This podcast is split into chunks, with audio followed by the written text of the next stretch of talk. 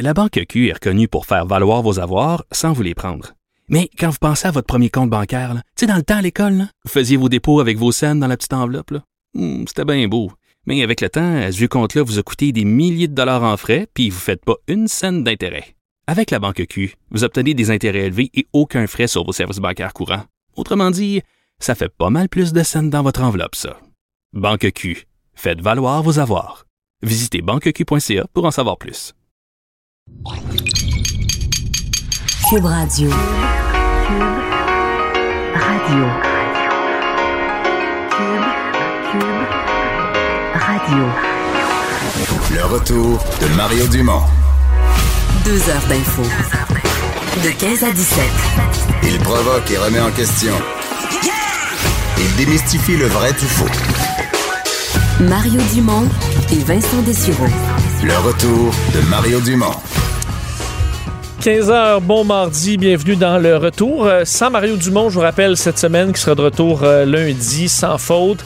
Et euh, je vous dirais une émission très, très chargée aujourd'hui. L'actualité qui nous a encore une fois, un peu comme hier, beaucoup bousculé. Et ben, on s'adapte parce que d'ailleurs, dans les dernières minutes, est tombée une nouvelle d'importance concernant le dossier d'Adèle Sorella, euh, qui est coupable de meurtre au second degré après un deuxième procès. Euh, c'est la décision qui vient tout juste d'être rendue par euh, les membres du jury après une longue délibération de six jours. D'ailleurs, bon, ils sont venus dans le courant de cette délibération réécouter des, des témoignages. Donc, on semble avoir pris ça très au sérieux pour des raisons évidentes, hein, parce qu'on euh, c'est un deuxième procès pour Adèle Sorella qui est accusée du meurtre, euh, qui était accusée du meurtre de ses euh, de ses enfants, une histoire qui remonte quand même déjà à plusieurs années. Vous, vous rappelez que le 31 mars 2009 en après-midi, les cadavres de Sabrina de Vito, 8 ans, et sa sœur Amanda de Vito, 9 ans, étaient découverts par leur grand-mère dans leur résidence. Décès mystérieux qu'on associé ensuite à une chambre hyperbare. La dame, la mère Adèle Sorella qui avait été arrêtée par les policiers quelques heures après la découverte des corps, alors qu'elle avait frappé euh, un arbre avec son véhicule, un poteau euh, dans le rang Saint-François plutôt avec son véhicule. Euh, un psychiatre qui l'avait déclaré chroniquement suicidaire, reconnu coupable dans un premier procès, mais elle avait, ben, elle avait décidé d'aller en appel, disant que le juge avait fait plusieurs erreurs et finalement ça lui a été accordé. Il faut croire que tout ce processus finalement ben, mène au même résultat, c'est-à-dire coupable du meurtre au second degré pour Adèle serait, là pour analyser ce jugement qui vient juste de tomber. Euh, très content de parler à la juge à la retraite, Nicole Gibault, qui est en ligne. Bonjour, Mme euh, Madame Gibault. Bonjour. Euh, donc, tout ça, finalement, on comprend, là, ça fait ça fait dix ans pratiquement que les enfants sont, sont décédés. Long, long processus judiciaire, mais qui confirme donc le premier verdict du, du premier procès. En fait, non. Le premier verdict, c'était meurtre premier degré, si je ne m'abuse, à moins que j'ai pas le, le, bon verdict. Mais donc il y a un changement là, quand même. Ben, si je, je, je, pense, je pense. Mais de toute façon, on est dans deux prisons à vie. Ben, je vous le euh, confirme, juste pour, pour clarifier, là, donc c'était le, le 24 juin 2013. Adèle serait là alors qu'elle était âgée de 47 ans, coupable des meurtres prémédités euh, ah, de ses deux filles. Euh, évidemment. Ben, c'est ça, il y a une grande différence. Expliquez-nous ah, justement un peu. Là. Ah oui. Alors, meurtre prémédité commande une peine à vie comme le meurtre au deuxième degré à vie également, mais la différence c'est dans la euh, possibilité de demander une libération conditionnelle. Alors, dans le cas aujourd'hui qui nous qui nous occupe, elle pourra le demander entre euh, le minimum après 10 ans de détention, entre 10 ans et 25 ans, dépendant de ce que le tribunal va décider. Ça, c'est le tribunal qui va décider si elle peut demander une libération conditionnelle la 11, la dixième, la onzième, la douzième, treizième, etc., jusqu'à 25 ans. Contrairement au meurtre au premier degré, c'est-à-dire celui euh, dont elle avait été condamnée, euh, pour lesquels elle avait été condamnée en, euh, auparavant, le premier procès, elle faisait face sans aucune possibilité de libération conditionnelle avant 25 ans. Alors, il y a toute une différence. Et là, comme elle a déjà été passée quand même du temps en prison, si son, bon, avec ce, verdict-là, elle pourrait quand même sortir quand même dans les prochaines années, si jamais, euh, évidemment, on lui autorise, non? Il, faut, il faut, je, à ma connaissance, elle va pas passer une tonne de temps, là, mais c'est possible qu'elle ait fait un bout, euh, oui, pendant sa sa, détention sur le premier procès. Maintenant, là, on va voir comment ils vont l'analyser parce que c'est pas c'est pas c'est pas nécessairement un automatisme là qui, qui va que ça va se faire de cette façon-là. Mais ce qui est intéressant présentement, c'est de voir que le tribunal, au moment où on se parle, a demandé au jury euh, s'il y avait des euh, suggestions à faire, parce que c'est c'est prévu au code criminel que le tribunal, la juge, peut demander. Euh, est-ce que vous avez des suggestions à faire pour la période pour, pour laquelle Madame pourrait demander la libération conditionnelle avant entre 10 et 25 ans? Elle n'est pas obligée de suivre cette recommandation-là, mais euh, ça se fait. Pas toujours. J'ai déjà vu un procès où on ne l'a pas demandé du tout, mais euh, par oubli ou par quoi que ce soit, ça n'a pas fait euh, aucun changement. Là, ça n'a pas changé rien. Mais ici, on l'a fait. Donc, on est en attente. Peut-être qu'on a déjà une réponse pendant qu'on se parle, mais on est en attente pour savoir si effectivement ils vont faire une suggestion. Ils sont nettement pas obligés de le faire non plus, mais comme ils ont été assis aux premières loges, c'est que de dire, là, pendant toute la période, et que c'est une longue période, ils ont entendu toute la preuve. Ils ont vu les gens, tu sais, le comportement, là, euh, non seulement verbal, mais le, le, le, langage du corps, ce qu'on appelle communément le body language, fait beaucoup aussi. Ah, ils ont tout, tout, tout vu, l'ensemble de la preuve, tous les témoins. Euh, et, et, dans ce sens-là, ils sont, sont quand même bien placés, mais c'est nécessairement la discrétion ultime au du tribunal. Évidemment, euh, les, tous les procès pour meurtre, on fait ça évidemment de façon très très précise. On s'assure qu'il n'y ait pas de problème. Mais dans un deuxième procès, est-ce qu'on rajoute quand même une certaine pression? On voit que les, euh, le jury a pris le temps. C'est six jours de délibération. Ils ont réentendu des témoignages. Est-ce qu'il y a quand même cette pression-là de dire ok, là, la première fois la, justice a un peu failli. Là, euh, faut vraiment faire absolument que ce soit qu'il n'y ait aucun problème? Ben, techniquement, là, je vous dis pas que c'est c'est, c'est l'absolu impossible parce qu'on est quand même à l'ère d'Internet partout, là. Mais aucune mention du premier procès doit faire surface au deuxième procès. On ne mentionne rien à propos, ce n'est pas, c'est absolument illégal de le faire. Même les médias ne pouvaient pas parler du deuxième procès. C'est comme si le premier n'avait euh, pas eu lieu. C'est une page blanche. C'est une page blanche, blanche, blanche. Pourquoi? Parce qu'on ne sait pas si on a les mêmes preuves. Et ici, on a un exemple flagrant qu'on n'a pas eu la même preuve, c'est très intéressant. Ici, on n'a pas eu la, la, déposition du vidéo, du fameux vidéo où elle a, été interrogée pendant quatre heures euh, par les policiers. Euh, la, le tribunal, hors jury, en discutant avec les avocats, n'a pas permis la présentation de cette vidéo. Et puis il y avait des éléments de preuve là-dedans qui auraient été importants et intéressants pour tout le monde, sauf que le tout était teinté de 90 fois où la dame a demandé d'arrêter l'interrogatoire parce qu'elle voulait parler à un avocat, qu'elle ne voulait plus parler. Alors là, c'est euh, on comprend là qu'après il me semble qu'après trois, quatre, cinq fois, assez. Mais là, 90 fois qu'on aurait répertorié dans son interrogatoire de 4 heures qu'elle n'avait pas voulu euh, et qu'elle ne voulait plus parler, ce qui est son droit fondamental, le droit au silence. Alors, pour toutes ces raisons, et en sous-pesant tout ça, le tribunal ne l'a pas permis lors de ce procès. Donc là, on a un exemple flagrant que cette preuve-là n'a pas été mise en preuve parce qu'elle était, selon le tribunal, euh, nettement préjudiciable à l'accusé. Et même sans cette preuve-là, où elle avait fait certaines petites parenthèses d'admission qu'on aurait pu interpréter, euh, alors à ce moment-là, euh, le, le, jury est quand même arrivé à la conclusion de meurtre deuxième degré, même avec toute la preuve présentée. Puis euh, on salue le travail de la couronne, salue le travail de la défense, parce qu'ils ont beaucoup beaucoup travaillé et ils y croyaient chacun à leur thèse. Il y avait des experts, de très bons experts pour la défense également, mais c'est la décision du jury qu'on saura jamais pourquoi, mais c'est eux qui, qui l'ont pris. Nicole Gibault, un gros merci. Merci beaucoup. Au revoir. Au revoir. Nicole Gibault, juge à la retraite sur cette euh, nouvelle de dernière heure. Adèle serait là coupable de meurtre au second degré. Donc voilà la, différence. Vous comprenez que c'est tombé quelques instants avant le début de l'émission. Elle avait été reconnue coupable au départ au premier degré. Et là, euh, ça passe au deuxième degré. Alors évidemment, un peu, un peu moins grave au niveau du code criminel. C'est une histoire quand même assez pathétique là, quand on relit tous les détails. Vous vous rappelez que le père euh, là-dedans, Giuseppe de Vito, lui, quelques années après le, meurtre de ses enfants, se fait arrêter, euh, ben, se fait arrêter, re- reconnu coupable de gangstérisme et d'importation illégale de cocaïne euh, à Montréal. Et il avait été retrouvé mort euh, quelques mois plus tard lors de la ronde du, gardien de prison, inconscient sur le sol au pénitencier de Donnacona, et lui qui était décédé par empoisonnement au cyanure. Donc, une histoire vraiment, vraiment sordide du début à la fin, que celle de ces, de cette pauvre, de ces pauvres enfants euh, d'Adèle Sorella et Giuseppe De Vito. Alors, Adèle Sorella reconnu coupable une deuxième fois.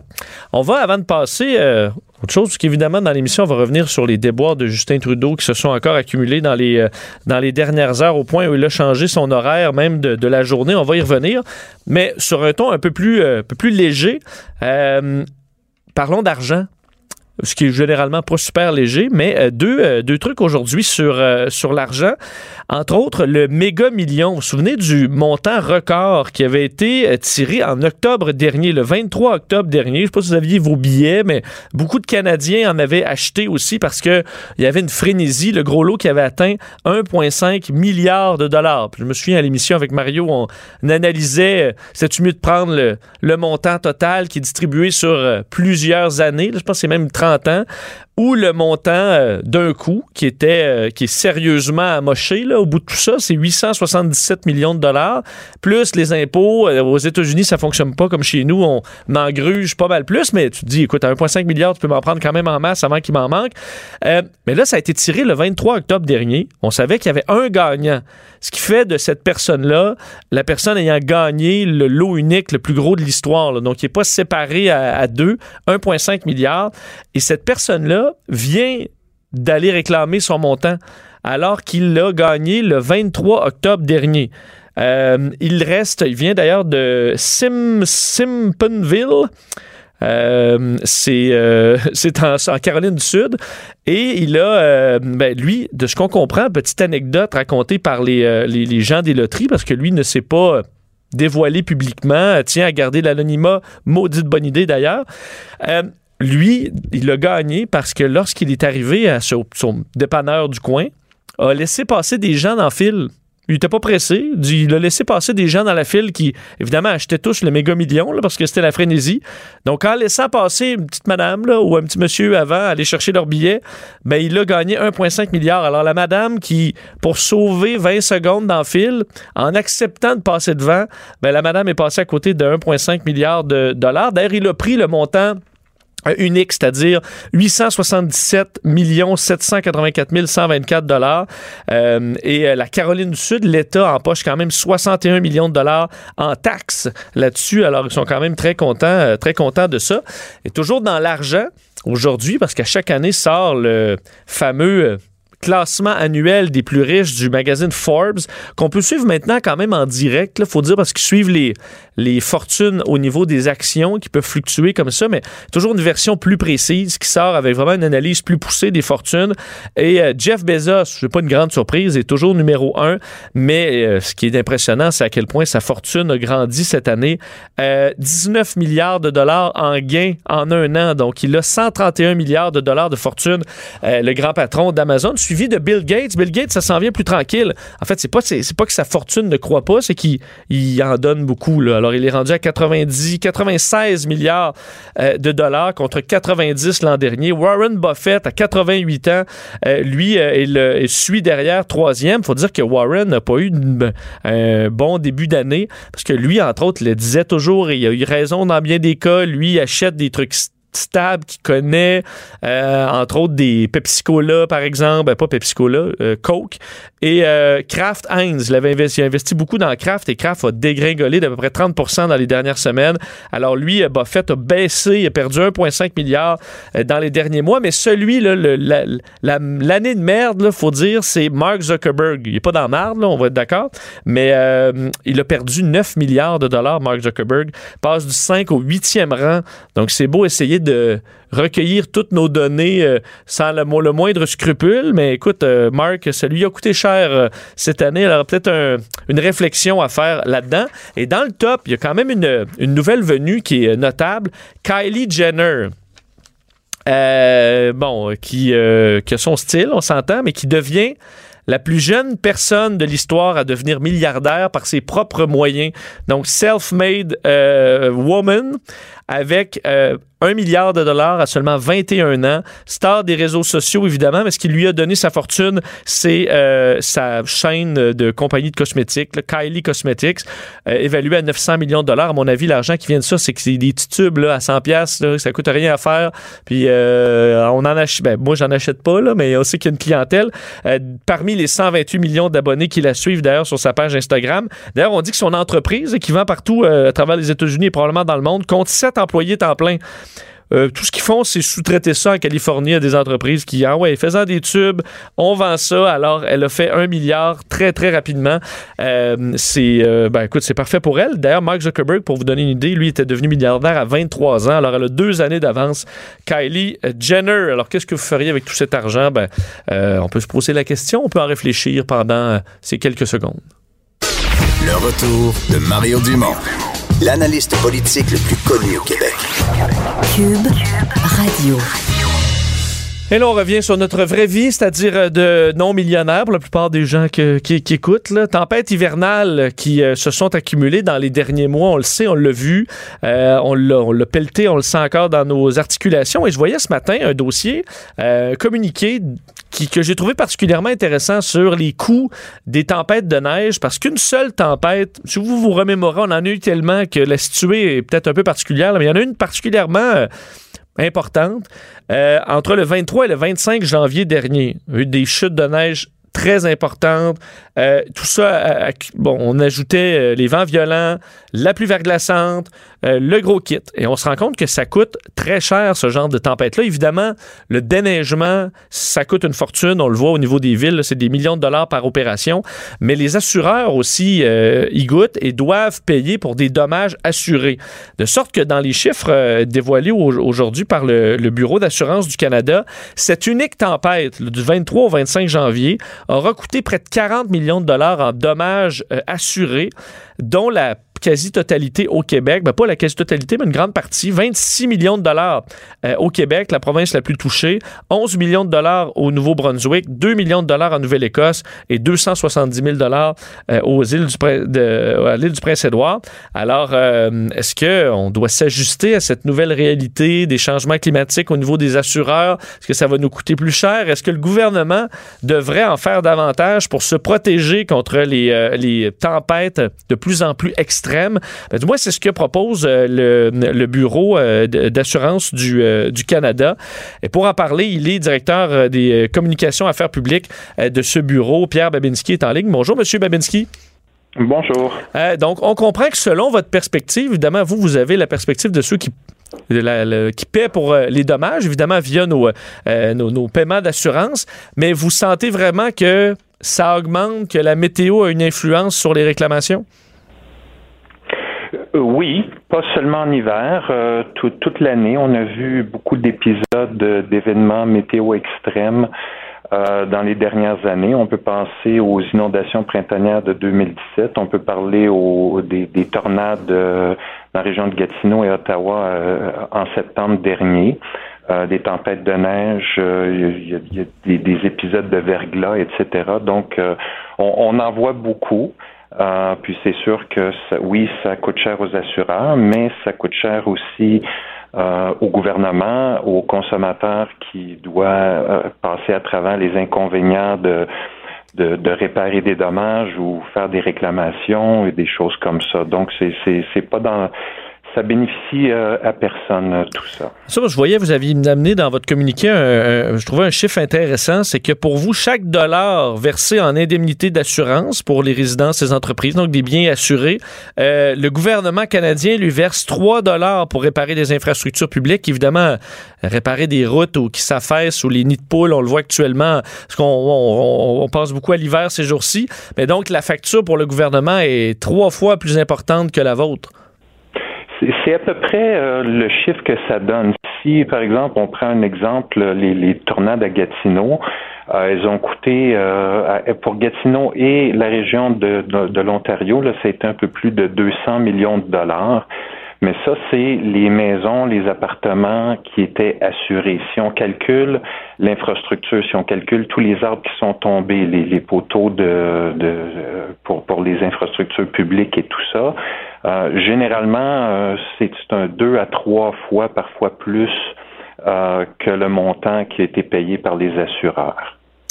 Et là, ce que vous demandez, c'est carrément au gouvernement d'investir davantage pour se, protéger ou du moins atténuer les, les, ces, changements climatiques qui arrivent. Qu'est-ce que vous souhaitez que le gouvernement fasse pour intervenir? Ben, en fait, la, lutte elle-même au changement climatique, euh, diminuer les, gaz à effet de serre et tout ça, c'est c'est sûr que l'industrie de, l'assurance de dommages est, pour ça. Euh, mais ce que l'industrie euh, doit faire actuellement, c'est s'adapter aux changements qu'on vit euh, aujourd'hui. Donc, eux, les oui, on va essayer de réduire l'effet les, des changements climatiques, mais on est on, est qu'au Québec aussi. Il faut, faut, dire que notre point, disons, notre influence là-dessus est quand même limitée. donc, il faut se protéger quand même pour le pays. C'est ça. Donc, il y a des choses à faire de ce côté-là, mais l'industrie est beaucoup plus proactive à s'adapter aujourd'hui aux conditions qu'on vit actuellement. Donc, euh, ce qu'on demande des, des, différents gouvernements, pas juste le fédéral, mais le provincial, le municipal, de voir le type d'infrastructure qu'on peut mettre en place, par exemple, pour diminuer les risques d'inondation, pour euh, euh, pour certaines régions qui sont ou, quartiers qui sont plus à risque. Est-ce que c'est possible de sortir, par exemple, des gens qui sont dans des zones euh, à haut risque d'inondation, puis les, les relocaliser? pour ce qui est de l'hiver, c'est toujours un petit peu plus difficile. Une tempête de neige, du verglas et tout ça, c'est difficile à éviter. C'est sûr que nous, ce qu'on cherche euh, à faire, c'est s'adapter là où on peut le faire, là où il y a des mesures d'atténuation des risques qui sont possibles. Euh, mais aussi, c'est d'informer les consommateurs, les citoyens euh, des, différentes choses qu'ils peuvent faire autour de la maison ou même à l'intérieur de la maison pour se protéger de différents aléas naturels. Euh, évidemment, ça va nous coûter plus cher. Euh, on peut s'attendre à ça dans les prochaines années parce que la facture, ultimement, est refilée aux, consommateurs? Bien, euh, les, primes d'assurance sont pas dictées par un ou deux événements en particulier. C'est vraiment sur quelques années. Est-ce que les primes qui sont collectées par les assureurs suffisent à payer leurs frais d'opération et les réclamations qu'ils ont à payer? Si on arrive à un ratio où euh, le coût des réclamations dépasse les primes, bien, effectivement, on doit ajuster les primes à la hausse. Euh, Monsieur Babinski, merci beaucoup. On va souhaiter que l'hiver soit plus, euh, soit plus tranquille et limite nos coûts pour les prochains mois. Merci. Ça me fait plaisir. Au revoir. Au revoir. Pierre Babinski, directeur de communication et affaires publiques au Bureau de l'assurance du Canada. Alors, ben oui, parce qu'il n'y a pas seulement l'hiver, les inondations, on le voit à chaque printemps. Il faut dire qu'il y a des coins où on dirait que c'est peut-être pas une très bonne idée de se construire là, parce qu'à chaque, chaque printemps, on y goûte. J'espère que là, quand on construit des nouveaux quartiers, on est particulièrement prudent à ce niveau-là sur les zones, euh, les zones inondables. Effectivement, avoir une petite conscience sur euh, ce qui s'en vient dans les prochaines années. Le retour de Mario Dumont, le seul ancien politicien qui ne vous sortira jamais de cassette. Mario Dumont et Vincent Dessureau. Jusqu'à 17. Cube Radio. À 15h25, ben, sachez qu'aujourd'hui, le premier ministre du Canada a dû changer son, euh, ben, son horaire du jour parce que là, euh, on sait, ça va pas du tout. Euh, Justin Trudeau, qui, hier, lorsqu'il a réagi pour une première fois à la démission de Jane Philpott, un de ses je veux dire, pilier de son gouvernement euh, au Conseil du Trésor, quelqu'un de d'âme super respectée dans son gouvernement qui pointe directement du doigt euh, l'intégrité de son euh, de, de, ses collègues ministres, alors qu'on est en pleine crise, que tout le monde le sait. Ben hier, Justin Trudeau se retrouve dans un rassemblement partisan à Toronto et tout sourire. il nous a fait un beau sketch de théâtre d'été. D'ailleurs, écoutez un extrait.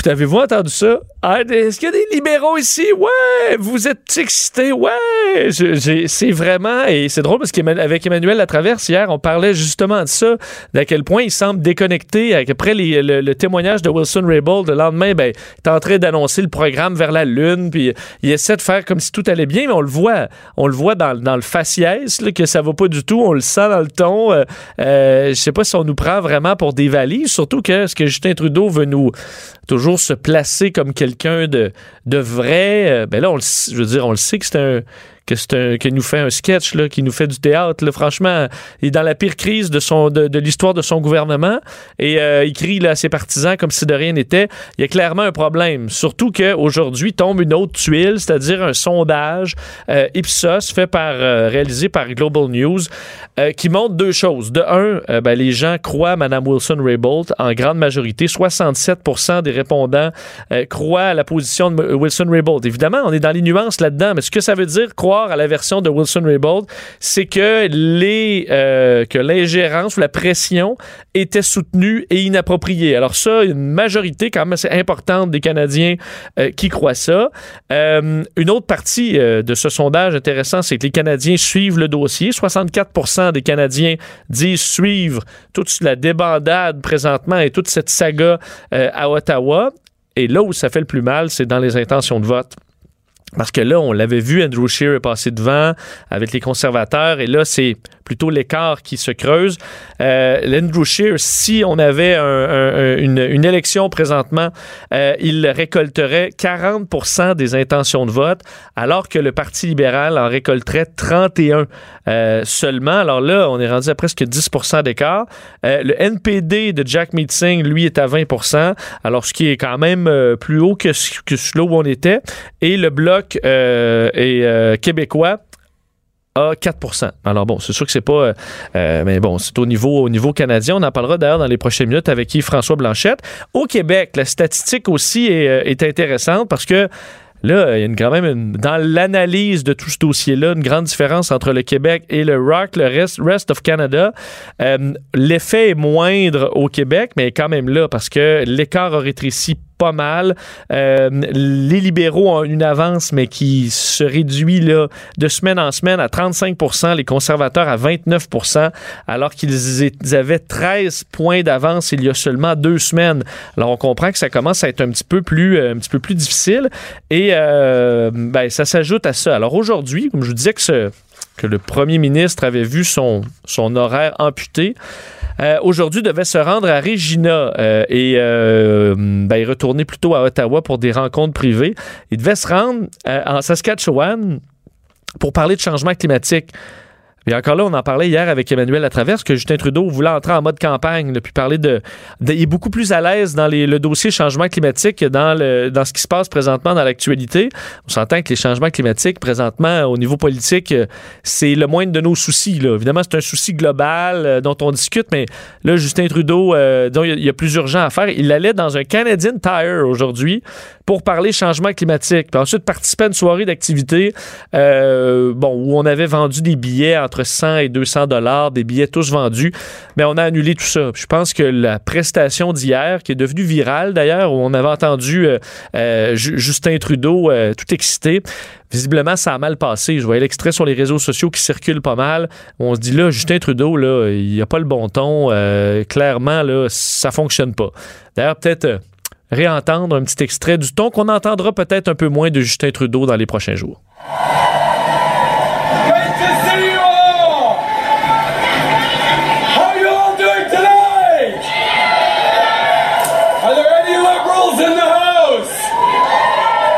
Ah, est-ce qu'il y a des libéraux dans la salle? Wouhou! Ouais, welcome Toronto! Puis je veux dire, là, euh, Justin, euh, M. Trudeau va falloir changer de tombe. Je pense que c'est un peu là où on arrive euh, aujourd'hui. Alors évidemment, un spectacle, spectacle difficile présentement à, Ottawa pour en parler, parce que on comprend qu'au Québec, il y a une, plus grande sensibilité, nuance dans, ce, dans le dossier de SNC Lavalin qu'on ne sent pas dans le reste du Canada. Pour en parler, les chefs du Bloc québécois et François Blanchette et, et est en ligne. Monsieur Blanchette, bonjour.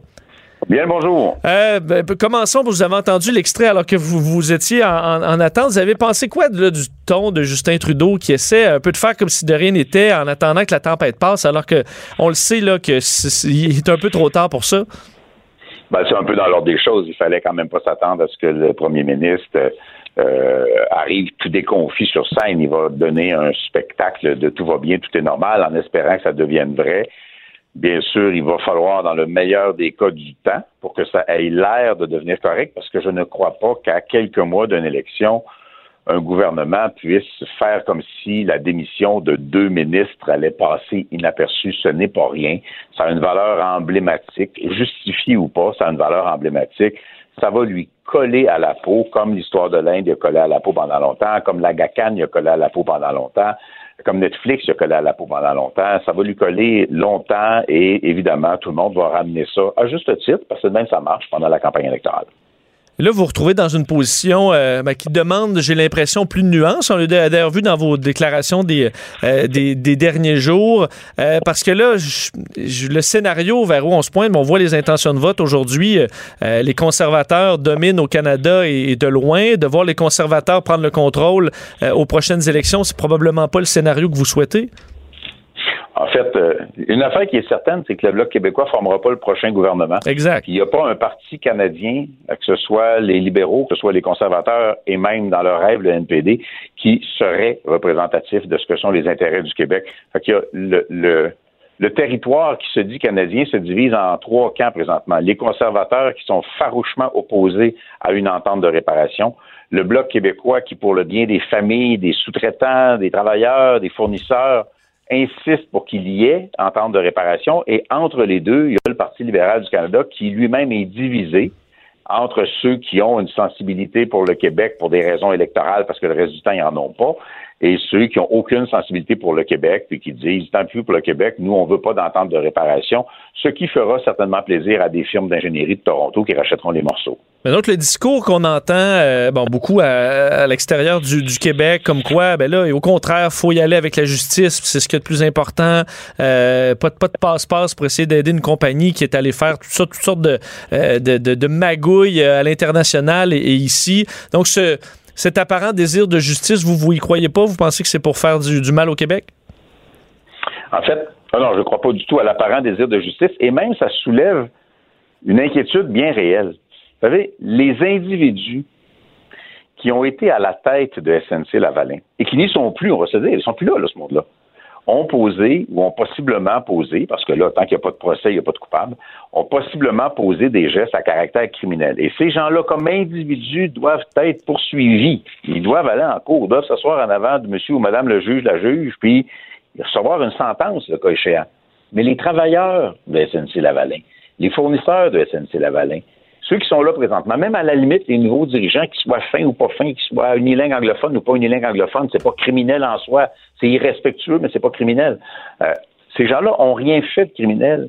L'institution en soi ne peut pas être criminelle. Elle peut avoir profité du fruit d'un geste criminel, donc elle doit payer, retourner l'argent en dommages, mais tous ceux qui sont là méritent pas de subir le contre-coup du comportement criminel de gens qui sont même plus là et qui, pendant qu'on tergiverse, eux autres, ils se poussent. Il y en a même qui invoquent l'arrêt Jordan pour pas se retrouver devant la justice.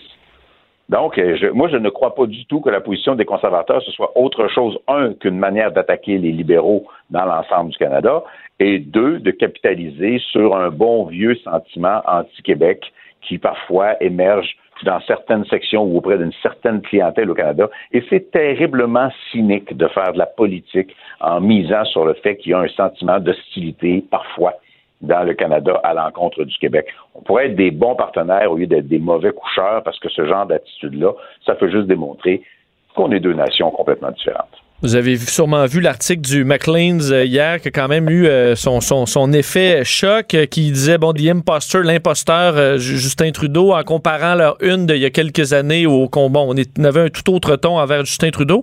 Vous avez pensé quoi de cet article là Est-ce que c'était du, du, du Justin bashing ou du Québec bashing? Est-ce qu'il y en a qui attendaient juste un, ce genre d'histoire là pour pour danser sur sa tombe? Au contraire on a on a quand même pu ressortir certaines contradictions entre le discours constant de Justin Trudeau, l'homme droit, euh, moderne et euh, ben, qu'il fait au niveau des, gestes dans son gouvernement qui sont pas nécessairement, qui suivent pas toujours les babines?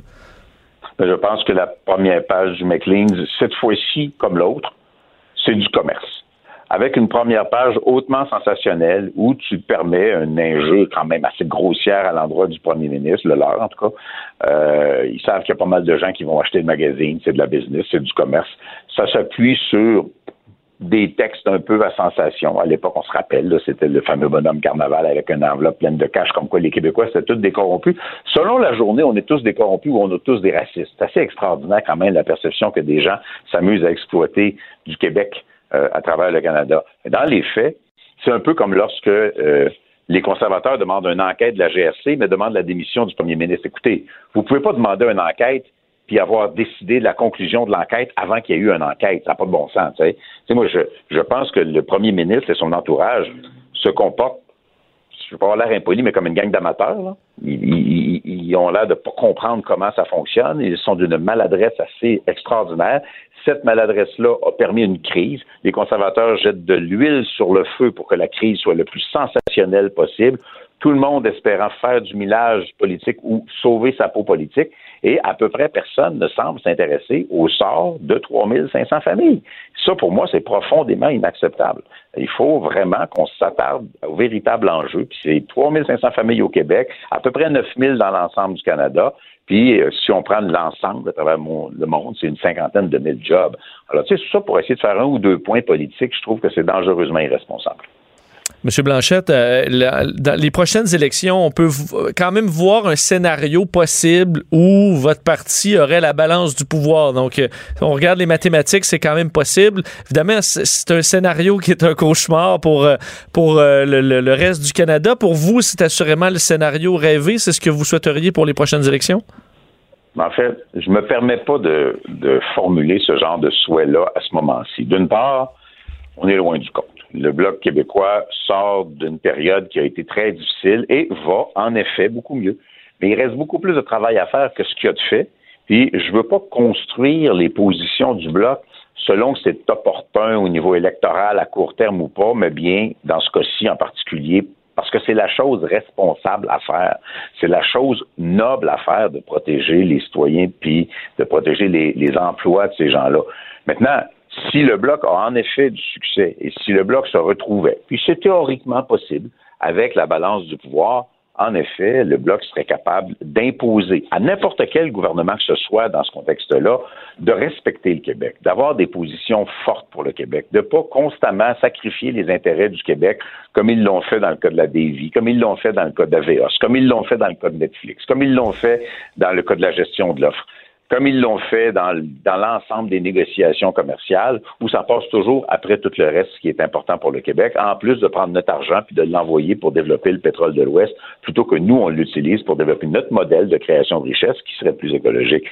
C'est sûr qu'une euh, euh, balance du pouvoir ou simplement une forte délégation de députés du Bloc à Ottawa obligerait le gouvernement canadien à respecter le Québec, à respecter les intérêts du Québec, en attendant que nous autres, on ait décidé de prendre la décision euh, excusez le pléonasme, mais d'avoir tous les attributs de la souveraineté parce que ça réglerait le problème une fois pour toutes. Justin Trudeau va devoir faire un autre remaniement ministériel. Pensez-vous que c'est le dernier à court terme ou là, euh, c'est le, le, début de la fin pour euh, son, ses ministres? Écoute, les, les, boules de cristal doivent avoir mal à la tête, hein, parce que prévoir l'avenir de ce gouvernement-là est devenu quelque chose d'à peu près impossible à chaque, à chaque fois qu'ils réussissent à donner l'impression qu'ils vont peut-être surnager suite à la dernière crise il y en a un autre qui arrive. Et le plus amusant, c'est que trois fois sur quatre, c'est eux qui l'ont créé, leur, leur propre crise, parce que j'ai l'impression que quelque part dans une tour du centre-ville de Toronto, il y a du monde qui disent Nous autres, on connaît ça, on va vous dire comment ça marche, puis après ça, ben, ils préparent la gaffe du lendemain. Ben, Monsieur Blanchette, un gros merci. Ben, c'était un plaisir. Au revoir. Et François Blanchette, chef du Bloc québécois. Il faut dire que ce qui se passe avec Justin Trudeau, c'est de l'or en bord pour les conservateurs, évidemment. Et euh, c'est quand même un, beau dossier pour, euh, pour le Bloc qui peut effectivement faire euh, un peu de millage sur la différence d'analyse entre le Québec et le reste du Canada sur le dossier SNC-Lavalin. Ça va se traduire comment aux prochaines élections? Parce qu'effectivement, le dossier, le Bloc balance du pouvoir, c'est pas c'est pas exclu. Et euh, alors qu'on parlait de la fin carrément du bloc, ce serait un retour euh, en force pour euh, le, le parti qui était complètement euh, à la dérive et en déroute euh, aux dernières élections. Alors qui sait, on verra parce que ça risque d'être assez intéressant d'ici les prochaines élections.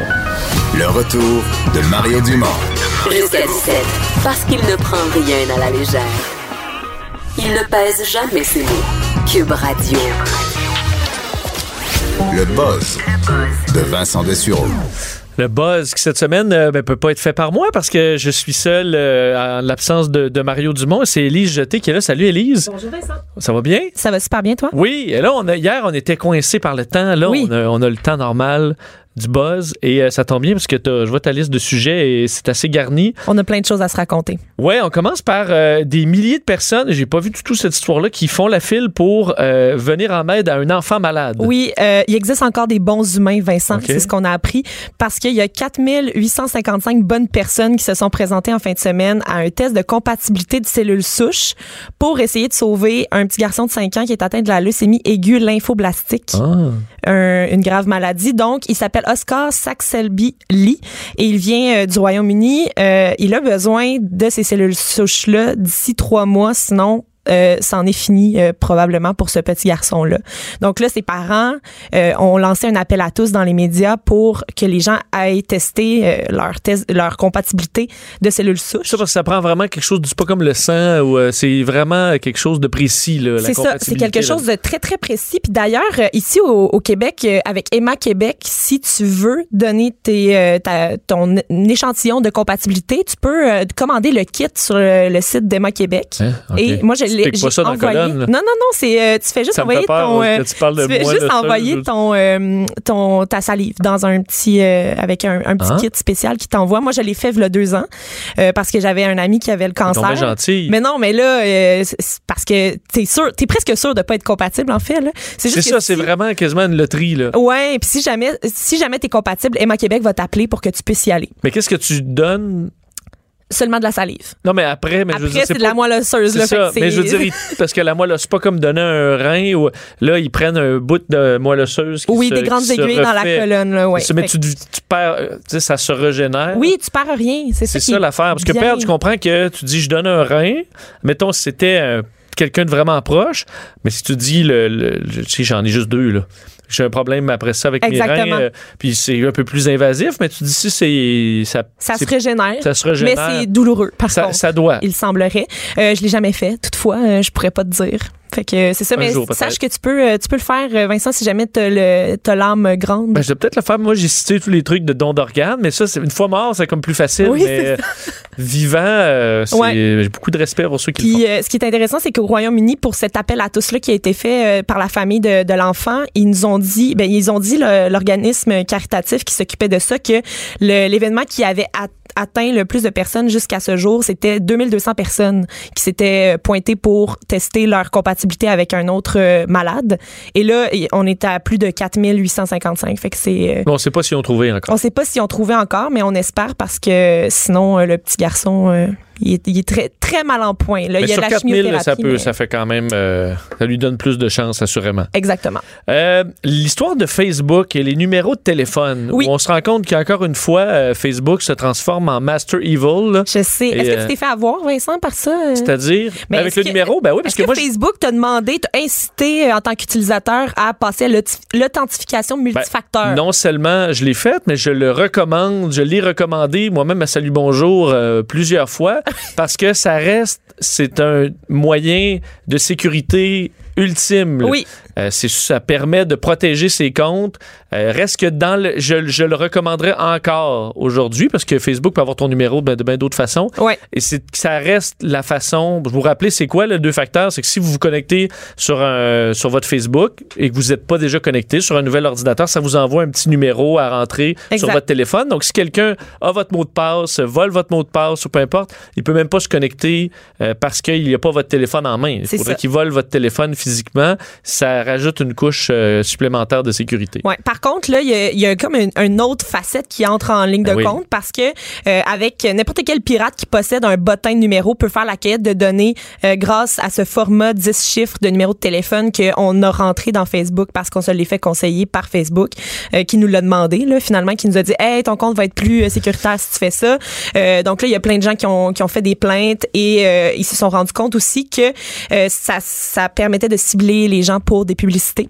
Donc, euh, évidemment, euh, si- Donc, tu- toi, ils te demandent d'entrer ça pour euh, de la sécurité, Oui. puis finalement, ils s'en servent encore pour nous cibler, de la publicité, connaître nos amis et compagnie. Oui, tout ce que tout ce que tu sais, tout avec les gens avec qui tu, con- tu communiques, les gens euh, que tu côtoies, que tu textes, ils, ils peuvent tout savoir. C'est vraiment fatigant. Oui, c'est rendu. Ben, en fait, et d'ailleurs, je, je me réjouissais de, de voir que la fortune de Mark Zuckerberg avait baissé de près de 10 milliards cette année. Ben oui. J'espère que ça va les amener à avoir une réflexion, à dire il y a des limites là, à quel point tu peux, pardonne-moi l'expression, mais crosser le monde là, avec oui, le, ben oui. en utilisant nos données sans aucune euh, impunité. Tu sais, je disais, mettons, t'achètes des souliers, là. Ouais. Mais les souliers, ils te suivent pas après ça, puis envoyer des données à Nike pour euh, savoir où tu vas. Ce serait, on trouverait ça inacceptable. Ben, avec, les, avec Internet, on dirait qu'on a donné carte blanche, puis la réglementation suit pas, puis on comprenait en début de semaine que, ben, on, comm- on commence à comprendre pourquoi, parce que Facebook euh, fait du lobbying super intensif auprès des politiciens, entre autres au Canada, pour ne pas qu'il y ait de réglementation sur la gestion des données. Fait que si la, la réglementation arrive pas, ben, on commence à comprendre les raisons. Ouais, mais peut-être que Nike va finir par mettre des puces dans tes souliers aussi. Ben, c'est ça. Mais ce qu'on ferait, on les, moi, je, je, veux dire, j'ai tu jetterais dans le feu. Le problème, c'est que Facebook, il Il n'y est a trop tard. pas d'alternative encore. c'est ça. Donc, on invite les gens à aller dans leurs paramètres de confidentialité. On n'y va pas assez souvent, en fait. C'est ça qu'on recommande le plus aux personnes euh, qui, qui auraient des doutes sur, euh, sur la confidentialité de leur compte. On va faire un petit ménage là-dedans. Petit ménage. Oui. Euh, un bébé, en fait, un enseignant qui fait son travail avec un élève dans ses bras. Oui, c'est le moment cute Ah. du jour. Euh, on parle d'un excellent cas de conciliation études-famille. C'est un professeur de maths euh, du Morehouse College euh, en- à- aux États-Unis qui s'appelle Nathan Alexander et lui, il a décidé d'aider un de ses élèves qui s'appelle Wayne Ayer. Vendredi dernier, le gars arrive avec son bébé de 5 mois en classe à l'université, un, un cours de soir, et il demande à son prof est-ce que je peux quand même assister au cours? Euh, J'ai pas trouvé de gardienne. Ouais. La Ça- réalité ça de, de, je veux dire, d'étudiants qui doivent travailler, avoir un enfant, puis étudier en même temps, ça doit pas toujours être facile. Ben non. Et là, non seulement l'enseignant lui a dit, il n'y a pas de problème, allons-y, il n'y a pas de souci. Il a même décidé de proposer à son élève de s'occuper de la petite pour qu'il puisse prendre des notes. Donc, le- la petite était dans un porte-bébé euh, qu'on peut s'installer sur le torse. Donc, le prof a pris le bébé en avant pour que son élève puisse noter euh, sa, sa classe, finalement. Lui, il parlait, là. Il parlait, Donc- puis la, la petite était bien relaxe en avant, elle pleurait pas. Elle était... Mais c'est sûr que si ça se met à pleurer, ça complique quand même un peu les choses. là. Être l'étudiant à côté, tu dis, ouais, c'est parce que là, euh, faudrait Ouais. quand même ça comprendre quelque chose. Mais peut-être que la petite adore les mathématiques aussi, Ah, on le sait oui. pas. On le sait pas. Oui. Puis euh, il y, a là- y a plein d'élèves qui ont pris des photos, évidemment, de, de cette classe-là parce que c'était très euh, inusité. Euh, le papa a dit que aussi il était toujours absent parce qu'il suivait des cours de soir à l'université, mais que le jour il alternait deux emplois pour pouvoir subvenir aux besoins de la famille. Donc le bébé était toujours avec sa mère. Donc il dit non seulement j'avais pas de gardienne et tout, mais en plus j'aime ça passer du temps avec ma fille parce que je la vois presque pas. Fait que c'est c'est un beau moment qui, qui a été Sauf qu'on comprend que c'est dans les situations, euh, tu sais, ça peut pas être toujours, toujours comme ça, là. Mais là Si tout le monde amène la marmaille. euh, Ben oui, mais là, t'es-tu en train de péter ma classe. bulle de cute? Non, non, mais c'est parce que tu, tu disais, tu il veut passer du temps. Là, je ferais comme, non, je comprends. T'as pas de gardienne, t'es dans le Oui, oui. trouble. On va s'arranger, mais là, passer du temps, euh, là, tu, tu vas faire ça hors classe, là. Je Ben, comprends, on, on te dépanne, mais tu sais, c'est Ouais. pas, tout le monde arrive avec euh, toute la famille. Grand-maman, je l'ai pas vue depuis Noël, puis elle viendrait juste faire un cours avec moi. Ouais. Elle va tricoter dans le coin, elle dérangera pas personne. Je pense qu'il faut pas exagérer si c'est ça que tu veux ça, dire, Vincent. juste- OK. Parce que là, si la, la- la- admettons, le soir d'après, il y en a huit, là. Le prof, sûr. il pourra pas s'occuper de tout le monde, il va faire un parc, puis Ouais, mais en tout cas, moi, j'ai trouvé ça mignon et j'ai trouvé non, que mignon. c'était une belle conciliation. effecti- effectivement. Parlant de mignons, Oui. euh, Ah, parle-moi oui. des lémuriens. Les lémuriens. J'aime beaucoup les animaux en voie d'extinction. Je t'en ai parlé hier avec le carcajou en fuite euh, Oui. à Saint-Félicien. Ils l'ont toujours pas retrouvé d'ailleurs. Non, je sais, puis on s'inquiète de plus en plus. Oui, on est bien inquiet. Euh, Il y a un propithèque couronné euh, de la famille des lémuriens. Est-ce que tu sais de quoi ça a l'air? Ben, une espèce de petit singe. Un- une est- ça ressemble à un singe, mais c'est pas tout à fait ça. Euh, et là, il est, il est né euh, dans l'est de la France ce mois-ci. On a appris ça récemment. Et ce qui est intéressant, c'est que le propithèque couronné. euh, il est la troisième d'une série, euh, le troisième d'une série de naissances en Europe, mais il y a pas beaucoup de lémuriens de ce type qui naissent. Et en plus, normalement, la mère s'en occupe pas quand une fois qu'il naît, fait qu'il peut mourir jeune. OK. Fait que là, il fait partie des euh, espèces vraiment euh, en danger. Il y en a. euh, on dit que d'ici 50 ans, il devrait ne plus y en avoir. Il y a, il y a seulement euh, 20 femelles qui peuvent encore donner naissance à des propithèques couronnés en ce moment. 20 femelles. 20 femelles OK. dans le monde. Ouais, c'est pas beaucoup. Fait que c'est- très peu. 20 fait qui sont juste des bonnes. Les autres, pas des bonnes mères. hein. Mm. On comprend. Ouais, s'occupent pas de leurs enfants. Oui, mais euh, c'est surtout que la plupart du temps, c'est ça, il n'y a pas de contact euh, mère-enfant qui se produit, puis le bébé, il y a bien de la misère. Là, ce qui est très intéressant, c'est que de- dans le zoo où est-ce qu'il il est né, ils l'observent de super loin parce qu'ils veulent pas déranger la relation euh, mère-enfant parce que c'est la première fois qu'ils voient quelque chose qui va aussi C'est comme ça va bien, on touche pas ça à ça. va bien, on, se touche pas à ça, on s'en mêlera pas.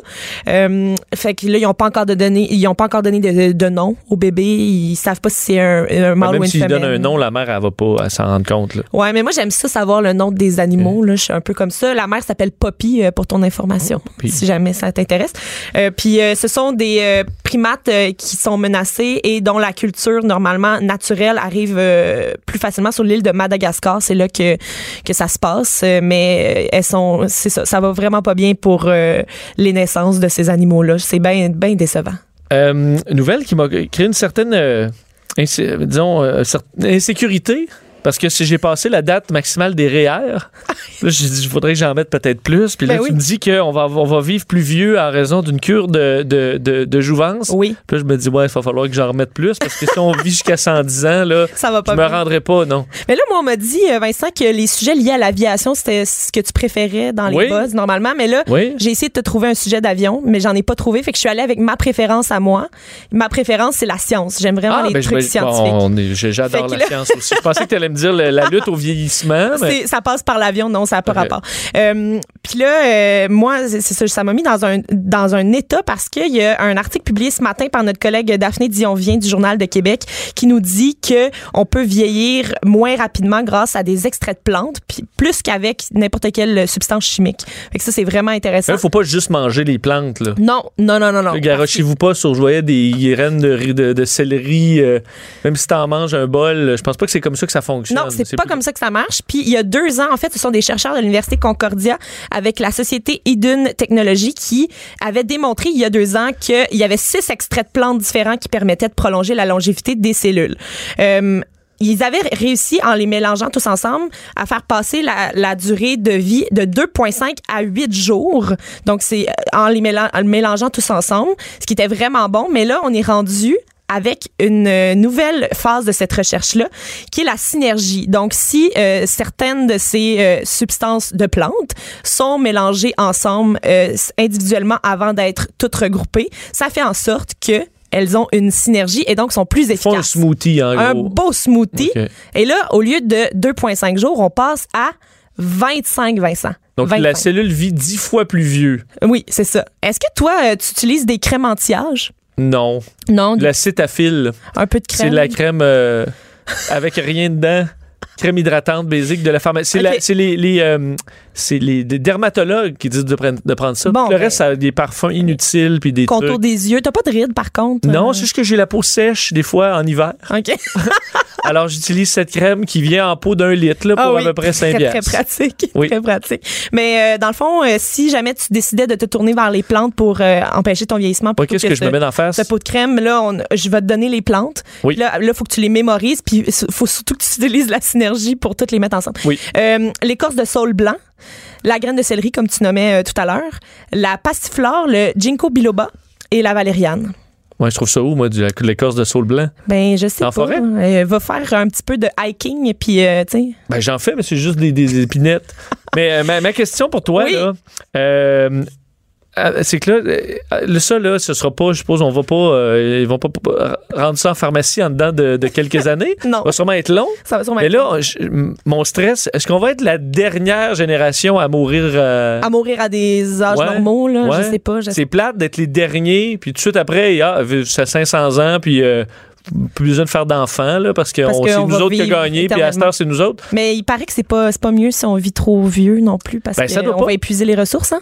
Ben, ça- ça dépend si on reste tous, mettons qu'on dit, parfait, c'est nous autres, C'est nous autres, on en fait plus. puis on n'en fait plus, on a gagné. On a- Mais est-ce qu'on devrait interdire ça à un moment donné qu'on trouve un- quelque chose qui nous fait vivre là, justement jusqu'à 200 ans? Imagine. Est-ce que ça devrait être permis?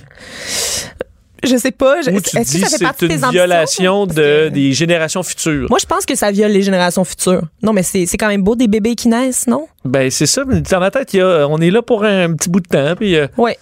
Je comprends que tu veux, euh, mettons, te crémer la face là, pour être, avoir l'air jeune, mais ultimement, euh, ou vivre vraiment en santé, puis à 80, mettons, à 100, C'est fini. Bye bye. t'as plus le droit au traitement. euh. Moi, je pense qu'on devrait faire ça. 100, ça devrait être la limite.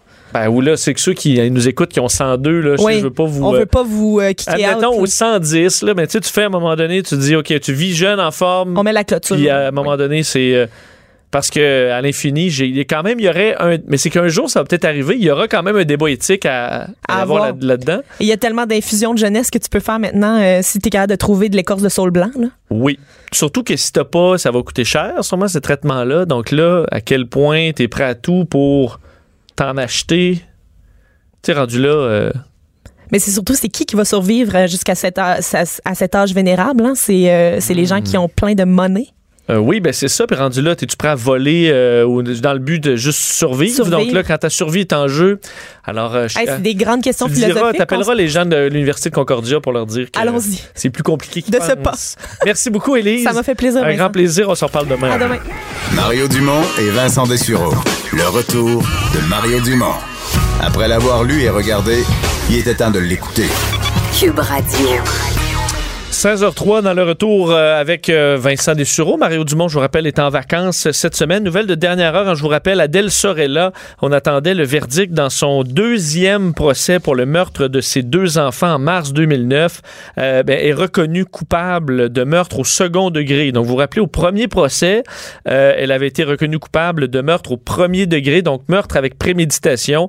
Alors, elle a un certain gain au niveau de, de la gravité du verdict, mais c'est quand même un verdict très sévère, euh, meurtre au second degré. Alors, elle euh, écope, euh, bon, automatiquement de prison à vie sans possibilité de libération conditionnelle pour une période d'au moins 10 ans. Vous vous souvenez probablement de ce dossier-là. Elle avait tué ses deux enfants d'une façon mystérieuse hein, avec une chambre hyperbare utilisée pour le traitement de l'arthrite juvénile de l'une de ses deux filles. Alors, une tente dans laquelle, en fait, on- lorsqu'on enlève le tuyau, tu finis par t'asphyxier sans t'en rendre compte. Alors, une histoire assez, assez horrible, tordue, qui a repris donc des Et finalement, deux, après un deuxième procès, le premier, on avait décidé d'aller en appel. On avait noté des erreurs au niveau du, euh, du, de ce que le juge avait dit et tout ça, au niveau de la preuve. Alors, après tout ce long parcours judiciaire, ben, Adèle Sorella, qui est reconnue coupable de meurtre au second degré parlant, et on reste dans le domaine euh, de la justice, la Cour supérieure du Québec autorise euh, qu'une action collective soit déclenchée contre euh, la communauté des témoins de Jéhovah. Deux entités de cette communauté en lien avec des allégations de crimes sexuels. On parle euh, de la Watchtower Bible and Tract Society of Canada et la Watchtower Bible and Tract Society of Pennsylvania. Alors, euh, bon, des histoires qui... qui se sont accumulés au fil des années? Est-ce que euh, les euh, bon certains témoins de Jéhovah ont de la difficulté à dénoncer? Est-ce qu'on étouffe ce genre d'histoire-là? Il faut dire qu'on a énormément parlé de la religion catholique, euh, particulièrement dans les dernières semaines avec la tentative ou le début de mea culpa euh, du pape euh, sur ce qu'ont fait les prêtres. Donc, est-ce que dans d'autres regroupements, on a le même genre de problème? Il faut dire que le débat sur les témoins de Jéhovah revient de temps en temps dans l'actualité. On a beaucoup parlé aussi des refus de soins entre autres en lien avec Héloïse Dupuis, cette jeune femme qui est morte au bout de son sang après un accouchement à l'Hôtel Dieu de Lévis en refusant des transfusions sanguines. Alors, les témoins de Jéhovah reviennent quand même de temps en temps comme ça dans, dans l'actualité. Et pour en parler, un avocat qui s'est particulièrement intéressé aux témoins de Jéhovah, il a écrit d'ailleurs un essai sur les témoins de Jéhovah, les témoins appelés à la barre. C'est disponible sur Amazon en, version électronique. Alors, il s'appelle Maître Michel Morin, il est en ligne. Maître Morin, bonjour. Oui, bonjour. Euh, donc, ce dossier de bon d'action collective, on peut comprendre. Mhm. Est-ce que le, le, parallèle avec ce qu'on a vu chez nos euh, nos curés, les prêtres dans la religion catholique, se fait quand même, c'est-à-dire qu'on semble avoir de la difficulté à, à trouver de l'appui lorsqu'on fait une dénonciation en matière d'agression sexuelle? Ben, tout à fait. Ben, c'est-à-dire que le, le, le problème est, est, semblable à beaucoup d'égards, mais il est, différent aussi sur beaucoup de points. C'est-à-dire que, bon, en général, quand on parle d'abus dans l'Église catholique, par exemple, on parle essentiellement d'agresseurs, bon, d'agresseurs qui sont des prêtres, en général, qui sont en situation d'autorité par rapport à, à, des jeunes, le plus souvent. Euh, alors que chez les témoins de Jéhovah, c'est, ce qui est encore plus insidieux, c'est que bien souvent, euh, ce sera des grands frères, comme dans le cas de, dans, dans le dossier de Lisa Blais, qui a intenté justement le recours collectif, c'est, c'est son grand frère. Euh, ou ça peut être le père, ou ça peut être l'oncle, ça peut être. Alors, c'est donc très souvent les agresseurs, euh, ben, c'est, c'est des gens du domaine civil, c'est des, c'est des, c'est des gens dans l'entourage des victimes. Alors que le scandale de l'Église catholique, bon, en fait, c'est, c'est, on pointe du doigt euh, les, les, les, autorités ecclésiastiques, c'est autre chose. c'est des gens, effectivement, dans, dans la religion catholique, c'est des gens qui sont comme en autorité euh, mm-hmm. morale et, et, religieuse, tandis que ce qu'on a dans le dossier de l'action collective, c'est, c'est davantage que, bon, des histoires de famille, mais lorsqu'on veut en parler, c'est l'organisation qui, qui euh, disons, qui veut pas en faire un plat. Eh bien, il y a une loi du silence euh, dans l'organisation Watchtower qui est euh, une loi du silence qui, on commence, on commence un peu à adoucir. Évidemment, pour des considérations bassement financières parce que ça va vraiment mal pour Watchtower dans les dernières années. Parce que pendant très très longtemps on a euh, on a acheté le silence donc des victimes qui euh, songeaient à aller aux autorités. Euh, maintenant là ça fonctionne plus. Depuis 2012 là, il y a eu une célèbre affaire en Californie l'affaire Candace Conti qui a obtenu 28 millions de dollars en dommages quand même pour avoir été abusé par des témoins de Jéhovah. Et il a été démontré que Watchtower l'organisation faisait tout pour couvrir. Donc parce qu'il faut savoir que euh, si vous êtes un enfant victime euh, d'abus sexuels chez les témoins de Jéhovah, euh, on vous incite à rencontrer des anciens de l'organisation. Ce sont toujours des hommes, évidemment, qui n'ont aucune formation légale ou en psychologie, et vous devez tout leur raconter dans le moindre détail. C'est le genre de c'est le genre de confession qui, on s'entend, assez, assez intimidante pour un enfant, assez traumatisante même. Et ensuite, ben, éventuellement, c'est, la victime va devoir confronter son, son agresseur et la victime devra avoir deux témoins. Témoins, pas dans le sens témoin de Jéhovah, mais dans le sens c'est preuve testimoniale. Mhm. Et on s'entend que c'est évidemment ces agressions-là se font toujours en secret. Alors ils n'ont pas deux témoins, ce qui fait que si l'agresseur n'avoue pas, ben il se passera rien et on fait tout pour dissuader euh, les victimes de, euh, de s'en remettre aux autorités euh, civiles, aux policiers, puis aux services sociaux et tout ça. Donc dans ce cas-là, la demanderesse qui demande, bon, au nom, en son nom et au nom des autres membres de l'action collective, 150 000 dollars en dommages moraux, 100 000 en dommages punitifs par membre. Mais évidemment, on, veut qu'après ça, il y ait euh, des changements. On parlait de la religion catholique qui essaie peut-être d'amener certains mécanismes. Est-ce que chez les témoins de Jéhovah, c'est encore très fermé, puis on fait pas, disons, de pas en avant la suite d'histoire comme ça? C'est très fermé. Je vais vous dire, juste, juste, pour le fun, dans le dernier numéro, le dernier numéro de leur magazine La Tour de Garde, je vous lis un court extrait, OK, qui, justement, dans un article qui traite de la question, on dit Les anciens ont une formation basée sur la Bible et savent comment traiter le péché qu'est l'abus sexuel. Ils disent que la priorité des anciens est de protéger la sainteté de la réputation de Dieu. Il y a deux choses là-dedans. La première, c'est qu'on entretient dans la tête des témoins de Jéhovah cette espèce de confusion que euh, une agression sexuelle, c'est un péché au lieu de dire ce que c'est, c'est-à-dire un acte criminel. Voyez?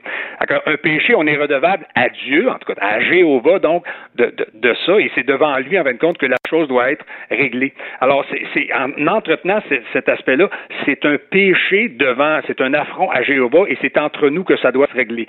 Cela étant dit, si vous voulez aller aux autorités, euh, vous ne serez pas pénalisé. On fait tout, en fin de compte, pour les empêcher d'aller aux autorités, mais on ne, on ne les empêche pas de le faire, euh, strictement parlant, mais on, les décourage de le faire.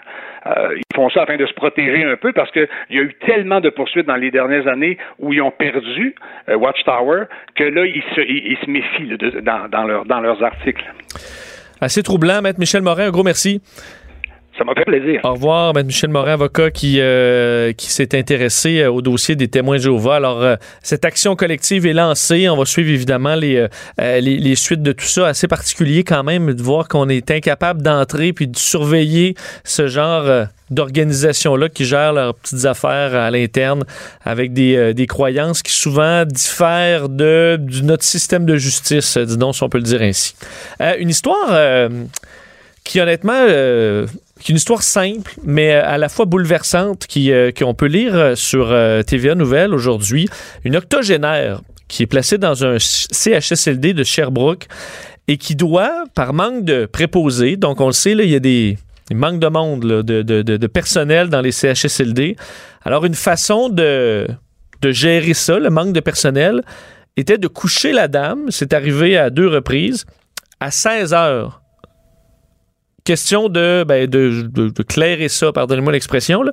on couche la dame, Jacqueline Levasseur, 87 ans, euh, qui a toute sa tête. Là. On lui dit, bon, ben, on va vous coucher à 16 heures, on va vous donner... Euh, on va vous donner à manger dans votre lit parce que là, vous allez être couché au moins, puis on va pouvoir euh, gérer le, le, le, reste après ça. Donc, on aura ça de, ça de fait en avance. Euh, bon, notre journaliste Jean-François Desbiens qui a rencontré euh, ben, la dame et son fils, entre autres. D'ailleurs, je vais faire entendre un extrait de Madame Levasseur qui qu'on peut entendre dans le reportage. Combien de fois c'est arrivé qu'on vous a mis votre jaquette et qu'on vous a... Deux fois. Deux fois depuis que je suis là. Deux fois. Le 16 février dernier et hier. Oui. Parce que c'est bien ennuyant. Enfin, se coucher de bonheur de même, là... Alors moi, cette histoire-là, je l'ai trouvée bouleversante. J'imagine euh, ma grand-mère euh, qu'on couche à 16 heures, là, alors que je, je, bon, puis qui passe des... Vous imaginez la longueur de la nuit, là, à rester assis comme à rester couché comme ça euh, jusqu'au lendemain, faute de personnel. Est-ce que ça arrive? ben, ça arrive peut-être plus souvent qu'on pense. Et assurément, être le, le fils de cette dame-là, je serais quand même en colère. On le rejoint tout de suite, Gilles Thomas, fils de Jacqueline Levasseur, 87 ans. Monsieur Thomas, bonjour. Oui, bonjour. Euh, donc, pour, pour vous, euh, c'est votre mère qui vous a raconté ça. Euh, c'est arrivé donc dans, dans, les, dans les derniers jours? Oui, c'est arrivé le 16 février dernier et c'est arrivé aussi hier. L'infirmière chef a communiqué avec moi pour mentionner qu'il devrait mettre ma mère au lit à 17 heures au plus tard parce qu'il n'avait six à coucher à 16 heures, ben, entre 16 heures et 17 heures. Puis euh, ma mère, elle mettait la dernière au lit, alors ça tombait à 17 heures pour euh, faire un petit, euh, une heure de moins au lit, pour la lever le lendemain matin à 7h30 seulement. Fait qu'elle passe toute la nuit euh, au lit, puis c'est la soirée au lit, alors qu'elle est handicapée à une jambe, puis qu'elle doit euh, avoir des activités avec sa jambe parce qu'elle va ankyloser. Ben, en fait, juste moi, M. Thomas, juste moi, je me couche 8 heures en ligne, puis j'ai mal au dos. Euh, j'imagine à 87 ans, ça, ça doit être à un moment donné très, très difficile de rester comme ça plus de 12 heures. Là, on parle d'une de, de, nuit extrêmement longue. Votre mère, ça, ça doit être une nuit très pénible. C'est très pénible, oui. Puis surtout que le, je pense que le problème est, c'est qu'il le fait qu'elle ait toute sa tête, qu'elle est toute consciente de qu'est-ce qui se passe. C'est ça qui est le problème. Si qu'elle n'aurait pas sa tête, je pense que ça serait moins pire. C'est peut-être à dire, mais c'est le cas. Mais elle est vraiment consciente de tout ce qui se passe. Puis, euh, Donc là, son, son repas, euh, on, lui, on lui donne euh, au lit? Est-ce que ou on l'a fait, on lui donne la souper plus tôt? Ah, il lui donne à souper à 17 heures pareil au, lit. Euh, la dernière fois, en février, c'est des sandwichs qu'elle a eu. Hier, c'est un repas chaud qu'elle a eu euh, au lit. Puis euh, après son repas, ben il s'occupe plus d'elle avant de coucher vers les 21 heures. Puis il lui donne ses pilules pour dormir. Puis ça lui bête et next. est-ce que est-ce que vous blâmez les, les, les, préposés ou c'est qu'elles sont tout simplement débordées puis elles peuvent pratiquement pas faire autrement? C'est un remarquable sourire qui est préposé 11, ça se peut pas. En début de chiffre, en fin de chiffre, ils ont un très grand sourire d'en face. C'est vraiment un manque de personnel, puis flagrant, mais flagrant. Puis le, personnel veut, mais ils sont à, bout de souffle. Puis on le voit vraiment. Je pense qu'il faut vraiment être là pour le pour le voir. Puis euh, je le constate vraiment. Euh, vous avez euh, ben, décidé, euh, évidemment, de, voir ça dans les, dans les médias, ça va faire réagir assurément, mais vous avez aussi écrit à l'attaché politique de la ministre responsable des aînés, des proches aidants, Marguerite Blais. Vous avez une réponse du ministère? Oui, en, me disant qu'ils ont transféré le dossier au CIUS Mauricie, Centre du Québec, puis on devrait avoir une, des nouvelles d'ici la fin de la semaine. Bon, alors on va. C'est sûr, et, ceux qui ne pourront pas inventer des, des préposés quand même, là. Ben non, exact. On, parlait hier de, dans les ressources intermédiaires. Il y a plein de. Dans, le domaine de la santé, particulièrement, on dirait pour les aînés, il y a un manque de personnel euh, euh, criant qui risque pas de se, de, de se régler euh, rapidement. Est-ce que votre mère, quand même, va, va bien? Est-ce que le moral est bon? on, je suppose que là, on la, la couche à une heure un peu plus raisonnable. Ben là, le soir, elle, se couche habituellement vers les 21 heures. Elle écoute ses émissions à la TV, puis elle, elle, aime ça de même. Sauf que là, c'est sûr, quand elle couche à 17 heures, euh, ça la chamboule un peu. Elle vient comme virer à l'envers quand même l'âge qu'elle a. Euh, je trouve que c'est plate, mais on est rendu là, ça a l'air, mais je suis pas obligé d'en dire ça, puis non plus elle. Puis moi, j'ai dit qu'elle ne laisse pas faire, puis m'avoir la supporter là-dedans, c'est bien sûr. Je suppose que vous allez quand même être euh, particulièrement vigilant dans les euh, prochaines semaines et les prochains mois pour vous assurer que ça ne se reproduise pas? Absolument. Puis je demande euh, surtout à la ministre Bliss à pouvoir communiquer avec moi ou venir voir qu'est-ce qui se passe à Drummondville ou même le premier ministre Legault qui vient de voir sur le plancher des vaches comment ça se passe.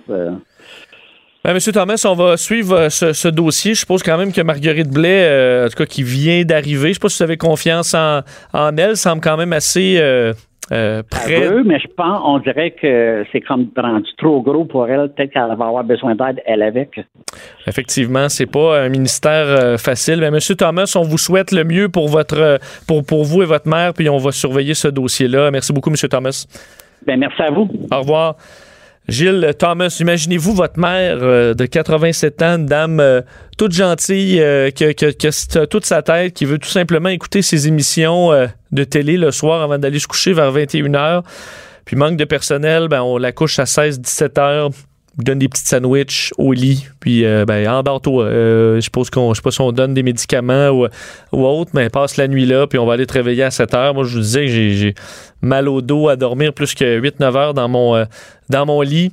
J'imagine à 87 ans, j'aurais trouvé ça assez dur. Alors, en espérant qu'il y ait une réponse de, de, de la ministre, mais on voit quand même que le monsieur est assez, assez raisonné en se rendant compte que on est débordé assurément dans ce, dans ce ministère-là avec les problèmes. Alors, euh, est-ce que Marguerite Blais pourra intervenir et réellement changer les choses? Ben, on va surveiller, du moins on peut lui mettre une certaine pression. Mario Dumont. Il s'intéresse aux vraies préoccupations des Québécois. La santé, la politique, l'économie. Jusqu'à 17.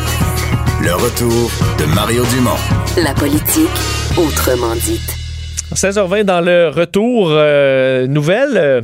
Euh, ben, on va voir avec notre invité, c'est encourageant, une très bonne nouvelle ou, euh, euh ou bon, ou entre les deux, euh, rémission d'un patient atteint du VIH. Ça, c'est toujours une, bon, une, bonne nouvelle. Euh, c'est un deuxième cas seulement d'un humain qui se remet complètement du, du VIH. On appelait le premier patient le patient de Berlin en 2007. Vous voyez, 2007, ça fait quand même assez, assez longtemps.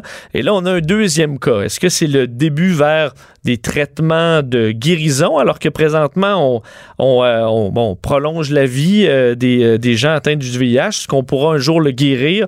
On n'en est pas là actuellement, mais est-ce que c'est un pas en avant? On en parle tout de suite avec notre, notre invité, Océane Apfel-Fon, qui est vulgarisatrice scientifique au portail VIH-Sida du Québec. Bonjour, Océane. Bonjour.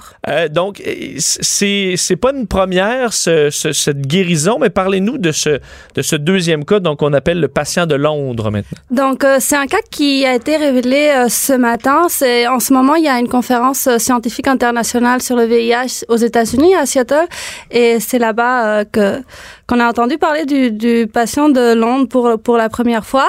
C'est ça, c'est un deuxième cas qui ressemble beaucoup à un cas qu'il y a eu en 2007, le patient de, de de Berlin. Vous faites très bien de parler de rémission et pas de guérison parce que ce qui arrivait à ce patient-là, c'est que après une euh, greffe de moelle osseuse, euh, on dirait que le virus a disparu de son corps. On n'arrive plus à le trouver euh, en faisant les, les, les diagnostics qu'on fait normalement, les preuves qu'on fait normalement. Mais est-ce que le virus est vraiment parti? Ça, on ne le sait pas. Et c'est pour ça qu'il parle de rémission et pas de guérison. Parce que le patient de Berlin, par exemple, celui qui a été euh, guéri, on va dire ça entre guillemets, en 2007, euh, ça fait 12 ans qu'il est plus sur le traitement. Et là, on peut vraiment parler de guérison.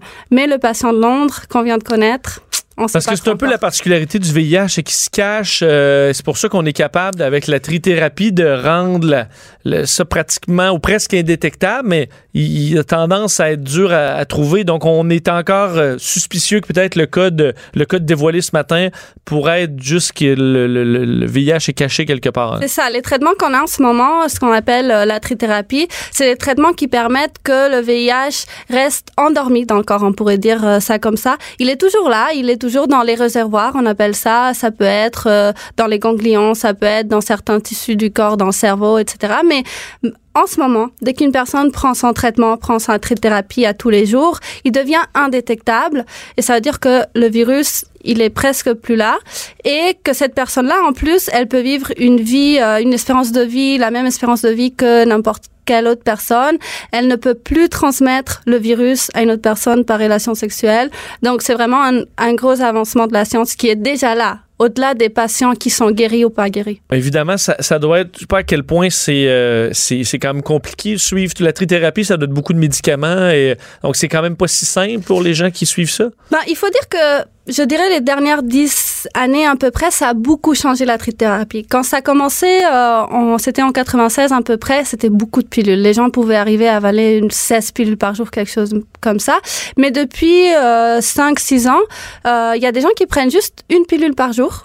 Euh, la trithérapie est toute là-dedans, comprimée dans, dans, ce seul comprimé. Et les effets secondaires sont très minimes. Il y a toujours des gens qui ont des effets secondaires. Hum, on ne sait pas encore vraiment qu'est-ce qui va se passer à long terme parce que comme c'est c'est une maladie, un virus tellement nouveau qu'on ne sait pas qu'est-ce qui va se passer dans 30 ans.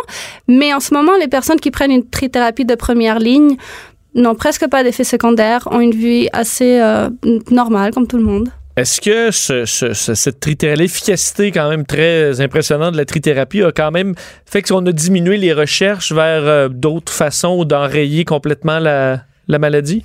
Ben, c'est vrai que l'efficacité est tellement bonne qu'on cherche maintenant d'autres affaires qui pour... par exemple je vais vous donner un exemple. Il y a quelque chose qui s'en vient dans les prochaines années c'est des injections. Par exemple qui c'est pas c'est pas un vaccin. C'est une injection qui va faire comme de trithérapie mais juste une fois par mois avec l'injection ça va marcher puis on n'aura pas besoin de prendre la pilule une fois par jour. C'est pas quelque chose qui va marcher pour tout le monde mais ça sera une option qui sera possible dans quelques temps. Donc on essaie de trouver d'autres moyens mais c'est vrai que la cure en soi vraiment de faire disparaître complètement le virus du corps. C'est vraiment quelque chose que les, chercheurs ont un peu laissé de côté pour se centrer sur d'autres aspects de la maladie la partie de bon ce qui a été dévoilé aujourd'hui euh, des cellules souches euh, greffe de, moelle épinière évidemment c'est c'est pas des traitements qu'on peut facilement faire à grande échelle est-ce qu'il y a quand même des disons, des éléments de ces découvertes-là qu'on peut prendre pour euh, un éventuel traitement? Ben oui, il faut dire qu'est-ce qui s'est passé exactement sur cette personne-là? C'était une personne qui vivait avec le VIH et qui, en plus, avait un cancer du sang. La chimiothérapie marchait pas sur ce patient-là, fait qu'ils ont fait un transplantement, une greffe de moelle osseuse et cette moelle osseuse, à son tour, vous voyez, c'est compliqué, hein? À son tour, il y avait une mutation génétique là-dedans qui ne permettait plus au virus d'attaquer le système immunitaire. Euh, c'est ce que le, le, VIH fait normalement, fait qu'il a disparu. Vous voyez qu'il y a vraiment plein d'éléments qui rentrent là-dedans. Donc, c'est sûr que on peut, on peut penser par exemple aux thérapies géniques parce qu'en fait, ça, cette mutation vient d'un gène qui n'est plus là. Par exemple, c'est sûr qu'il y a des pistes là-dedans pour d'autres types de thérapies. Euh, on va voir ce que ça donne. On va voir. Euh, je voyais euh, Donald Trump, le président qui ben, veut éliminer le VIH aux États-Unis d'ici 10 euh, ans, donc avant 2030. Est-ce que vous croyez à cet échéancier du président? C'est pas seulement Donald Trump, c'est aussi l'objectif de l'ONU, par exemple. Je sais pas si on va y arriver, mais on est sur la bonne voie on est sur la bonne voie. Il faut continuer à travailler sur la prévention. Il faut continuer à travailler sur l'accès au traitement parce que c'est pas tout le monde qui a accès au traitement. Euh, il y a à peu près 40 de la population qui vit avec le VIH au monde qui n'a pas accès au traitement. Donc, il faut vraiment continuer à travailler sur cette ligne-là et peut-être pas en 2030, mais il y aura un moment où, où on va plus avoir de VIH. Est-ce que c'est c'est quand même quelque chose qu'on s'est questionné dans les dernières années, le fait que les traitements soient efficaces? Est-ce qu'on a baissé notre garde quand même? Sur cette maladie en se disant, bon, on a, on a plus de chance. On a vu quand même une augmentation dans d'autres maladies euh, transmises sexuellement. Est-ce que ça montre un peu ça? C'est un sujet délicat. Euh, c'est possible qu'on ait baissé un tout petit peu la garde là-dessus parce qu'on se dit, de toute façon, personne meurt du sida maintenant. C'est pas vrai. Hein? C'est pas vrai. On peut toujours, euh, on a toujours des cas de sida au, au Québec. Mais c'est vrai que peut-être on a baissé un peu la garde, mais ce qui, la différence en ce moment, c'est que on n'a pas seulement le préservatif, on a par exemple la PrEP, qui est un, traitement qu'on peut prendre préventivement pour ne pas euh, s'infecter au VIH. Euh, et ça se peut que, en faisant ça, on attrape par exemple d'autres maladies. Mais c'est vrai aussi qu'une personne qui est sur la PrEP, par exemple, c'est une personne qui va aller se faire dépister plus souvent d'autres maladies, d'autres ITSS. Donc, euh, c'est quelque chose qu'on gagne parce qu'une personne à tous les trois mois doit aller voir son traitement parce qu'il est sur la PrEP. C'est sûr qu'on on attrapera avant les maladies, on gagne aussi en, en prévention. Ben, on va espérer, on va surveiller euh, évidemment le travail, les, travaux de tous ces gens-là en espérant qu'on réussisse l'objectif euh, de- d'éliminer complètement le VIH euh, d'ici 10 ans. Océane Apfel, merci beaucoup. Merci à vous. On revient. Le retour de Mario Dumont. À 16h30, c'est l'heure de rejoindre Lise Ravary. Bonjour Lise. Hey, Ça- bonjour. Ça va bien? Toujours. Bon. Je suis, je suis une femme condamnée au bonheur. Bon, et par- parlons justement des, euh, des femmes euh, en politique Oui, parce que euh, on, on note, bon, évidemment, avec les déboires euh, incroyables de Justin Trudeau et de, et de son gouvernement, euh, qui a amené, bon, une, grande fierté au, au départ de la, la parité. Là. Donc, on sait une grande place aux femmes, le, le- cabinet divisé hommes-femmes de façon égale, le fameux, bon, on est en 2000, là, je me souviens plus on était en quelle année, on était en 2017 ou en 2016. Euh, Est-ce que finalement, Justin Trudeau regrette un peu son désir de, de parité alors que c'est les femmes dans son euh, cabinet qui, euh, ben, qui le délaissent le- les premières? Disons que j'ai comme un meilleur culpa à faire pour répondre à ta question. Oh. Euh, si j'avais cinq sous pour toutes les fois dans ma vie où on m'a demandé si les femmes géraient différemment ou si les femmes faisaient de la politique différemment, je, je serais très, très, très riche. Et si j'avais cinq sous pour chaque fois que j'ai répondu, ben non, voyons, les femmes, euh, c'est comme les hommes. on, on gère pas différemment. Il y en a qui sont fines, il y en a qui sont pas fines. On fait pas de la politique différemment. Il y en a qui sont bien, il y en a qui sont moins bien. Ben, je pense qu'aujourd'hui, je, je vais manger mes cinq sous. Ben, c'est ça, parce qu'on disait, euh, il y a certains, euh, les, euh, justement, le, qui qui com- combattaient le Ah, les femmes, c'est incorruptible. Et ben là, euh, ma foi, on a quand même des, des exemples de. euh, avant tout, c'est euh, c'est la justice. Ben, exactement. Écoute, je- bon, je, je- je blague un peu là, avec mon histoire de, de 5 sous. Fondamentalement, les êtres humains sont des êtres humains. Puis quand on dit, on peut pas dire que toutes les femmes sont différentes des hommes en politique. Et il y a deux mots pour euh, prouver ça. C'est Margaret Thatcher. Donc, c'est. Un bon c'est. Bon, Mais, mais là, vraiment deux.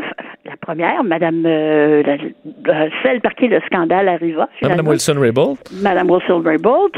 Et là, Jane Philpott, qui venait tout juste d'accéder au poste de présidente du Conseil du Trésor, euh, elle aussi écœurée par ce qu'elle voit, ce qu'elle vit, puis c'est sûr que tous ces gens-là en savent beaucoup plus que nous, là.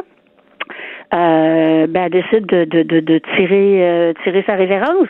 J'ai été, euh, j'ai été euh, surprise vraiment surprise parce que c'est vrai que Justin Trudeau a fait beaucoup de place aux femmes. C'est vrai que, que, que des femmes en politique, il n'y en a toujours pas assez, puis que ça prend des, des exemples de, de, de femmes fortes qui vont en politique. Mais tu vas en politique pour démissionner parce que les gars en arrière ont pas d'allure, mais là, on a un sacré problème. Euh, ju- justement, mais il y avait un peu euh, dans, le, dans le fameux ar- article du, du Maclean's qui Ah, soulevait, là, là, oui. il disait Madame Wilson-Raybould un peu l'exemple de, de la, de la- de la diversité, une femme autochtone pour Justin Trudeau. euh, écoute, tu pavanais avec elle euh, au, au, départ euh, était tout excité de cette candidature parfaite. Mais là, est-ce qu'il paye un peu en disant, ben finalement, euh, d'avoir de la diversité, c'est aussi des gens qui vont peut-être travailler euh, autrement et de souhaiter de la diversité partout dans le cabinet, mais qu'on fonctionne exactement comme avant quand c'était que c'était bon, tout, le monde rentre dans les rangs puis suit les bonnes vieilles pratiques de la politique canadienne depuis 100 ans. Ben finalement, la diversité, Justin Trudeau en aime peut-être pas ça tant que ça. Oui, parce que le problème, c'est pas la diversité. Le, problème dans ce cas-ci, puis on va en savoir plus demain quand M. Gerald Butts, son ancien bras droit, va témoigner. Euh, c'est vraiment une crise que les libéraux ont, ont créée de toutes pièces, eux-mêmes, sans l'aide de personne. Euh, que, que, que- on, on regarde ça, là, puis on se dit, mais comment on peut en arriver à une situation aussi euh, aussi incroyable, parce que n'oublions pas une chose, parce qu'on parle évidemment de SNC Lavalin, là c'est rendu ou Lavalin Gate, ou il y en a un autre là, qui circule, là. mais euh, ce, qu'on euh, ce qu'on oublie, bon, c'est ça, qu'il y aura peut-être 9000 emplois au Canada qui pourraient être perdus, et, ainsi de suite, et ce sont des arguments qu'il faut quand même faut pas oublier, il y a le scandale politique, oui, mais d'un autre côté, il y a une entreprise dont on peut se demander, mérite-t-elle, comme entreprise, de mourir? Avec, avec tout, ce qui a- tout ce qui vient avec. Mais euh, à ce stade-ci des choses, euh, tu sais, ce que je comprends pas, moi, comment se fait le fam- la fameuse euh, changement à la loi qui permet désormais à une entreprise qui a, qui a corrompu ou qui a corrompu, qui a corrompu des gens, euh, que- qu'elle puisse se- ne pas être poursuivie? Ben, ça a été cette loi-là, elle a été écrite pour SNC Lavalin. Comment ça se fait que Mme Raybould, au bout de plusieurs mois, dit ou est d'accord avec la personne qui s'occupe des, des, des- des- de la mise en accusation que ça s'applique pas?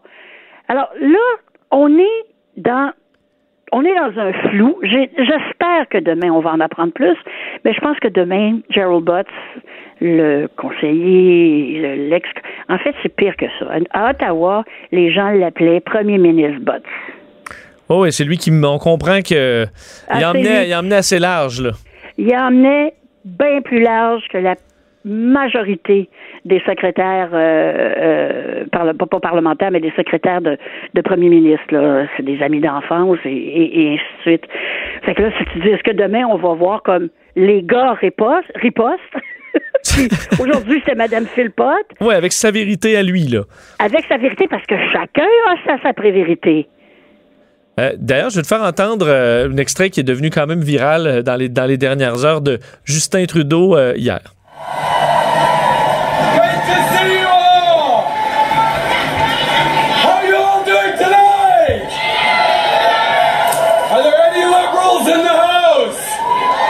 Lise, le, le théâtre d'été hier, là, comme si c'était le gros événement, euh, tu sais, que tout allait bien, euh, puis tout le monde est craqué chez les libéraux, et que là, on dirait que ça, ça passe moins euh, l'image de perfection de, de Justin Trudeau. Puis là, tu dis, que- qu'est-ce que tu nous fais, là, à essayer de faire semblant? qu'on dirait que ça en rajoute sur le fait, de, ben oui, mais on te croit pas, là. Euh, c'est quoi cette... Euh, ce- tu as l'air tout excité, là, comme si tout allait bien? Moi, je pense qu'il est plutôt en état de panique extrême. Parce que il est. il- il- moi, j'ai l'impression que son dîner est cuit, son chien est mort. euh, j'ai l'impression que tu préfères. Il s'en remettra pas, je vois selon pas toi? comment il va pouvoir complètement se remettre de ça. Là. Ça m'apparaît impossible. Est-ce que, penses-tu qu'il sera candidat aux prochaines élections? Euh, évidemment, on va le savoir dans les prochaines semaines, les prochains mois, peut-être demain, dépendant de ce que M. Butts va venir ra- raconter. Mais à mon avis, demain, ce qu'il va faire, là, ça va être la belle brosse à reluire. Il va tout prendre sur ses épaules. Tout va être de sa faute. Justin savait rien. Justin est au courant de rien. Ces femmes-là, ben, on les passait cinq, mais elles sont peut-être pas. Puis c'est lui qui va. À mon avis, c'est ça qui va se passer. Il va avoir une belle brosse à reluire. Mais ça marchera pas. Lise, je Ça voulais, je voulais euh, qu'on que nous glisse un mot à, par- à propos du euh, dossier du pharmacien euh, Ah, rapidement. Dieu, oui. Olivier, Ouais, encore ma vérité euh, à l'œuvre. Ah, Olivier Bernard, euh, qui est un pharmacien de formation, qui est Mhm. de, revenu très connu sur les, ben, à la base sur Internet. Il avait son blog, il fait des entrevues après ça à la radio. Là, il est rendu avec son émission de télé euh, dans le but de démystifier un peu la, la, la, la science, le vrai du faux et tout ça. Et là, qui se retrouve avec des, des, des menaces, une campagne euh, de, bashing contre lui parce que il a, disons, a critiqué la, vitamine C injectée dans des cas de cancer. Euh, tu penses quoi de tout ça, cette espèce de mission que se sont donné certains de, détruire la carrière de ce, pharmacien? Écoute, moi, je- j'ai beaucoup d'admiration pour les gens qui aujourd'hui se mettent la tête sur le bio euh, dans des dossiers aussi controversés parce que tout ce qui est santé, que ce soit les vaccins ou on le sait à quel point les gens sont vraiment campés. Le lait, là, c'est juste ça, effectivement, il y en a des dossiers comme ça qui sont euh, très tranchés. Oui, et, et le pire, c'est que plus les gens sont campés, plus ils sont méchants, plus ils sont enragés, malheureusement, plus ils sont à côté de la traque. Plus ils sont, euh, plus ils rejettent euh, la science. Et c'est toujours ma vérité. Ma vérité. Moi, je pense que ça marche, donc c'est vrai. Ou son corollaire, je connais quelqu'un qui connaît quelqu'un qui connaît quelqu'un pour qui ça a marché, donc ça marche. Euh, tu sais, entre toi puis moi, puis les, quatre murs, on va faire ça entre nous, là. Euh, si des injections de vitamine C contre le cancer, ça fonctionnait, on le saurait. Tu comprends? Ben les médecins sont dans le sont dans le Ben sont oui, avec sont les, les pharmaceutiques. Bien sûr, bien sûr. Et c'est là qu'on voit que ça n'a pas de bon sens. Tu comprends? Je veux dire, il y a quoi, 70 000 médecins au Québec? Puis je sais pour avoir des, des gens près de moi qui ont, qui ont combattu le cancer récemment, euh, euh, des médecins qui tout, tout ce qu'ils veulent dans la vie, c'est c'est c'est votre c'est vous sauver là, ouais. Exactement. Donc, euh, pauvre pharmacien, en plus de ça, on s'en est pris à sa famille, à sa conjointe. Euh, et là, j'ai lu là, il y a quelques minutes euh, que, comme il dit, ben, vous avez quand même un peu gagné, mais il va se, se retirer pendant un bout de temps. Ben c'est ça, parce qu'à un moment donné, il dit là, je suis plus capable de prendre ça, surtout qu'on s'attaque, tu l'as dit, à sa à sa, à sa conjointe euh, qui, est- qui est auteur euh, pour essayer de- d'empêcher ses livres d'être vendus des ça. livres, ces livres sont pas C'est bons, alors que complètement fou. là. Non, c'est c'est fou. Et moi, j'aimerais ça avoir une de ces personnes-là devant moi pour qu'elle s'assoie devant moi et qu'elle me dise exactement pourquoi elle pense que c'est correct de s'attaquer ainsi à une personne parce qu'on n'est pas d'accord avec son opinion. Je- J'arrive pas, ça, ça rentre pas.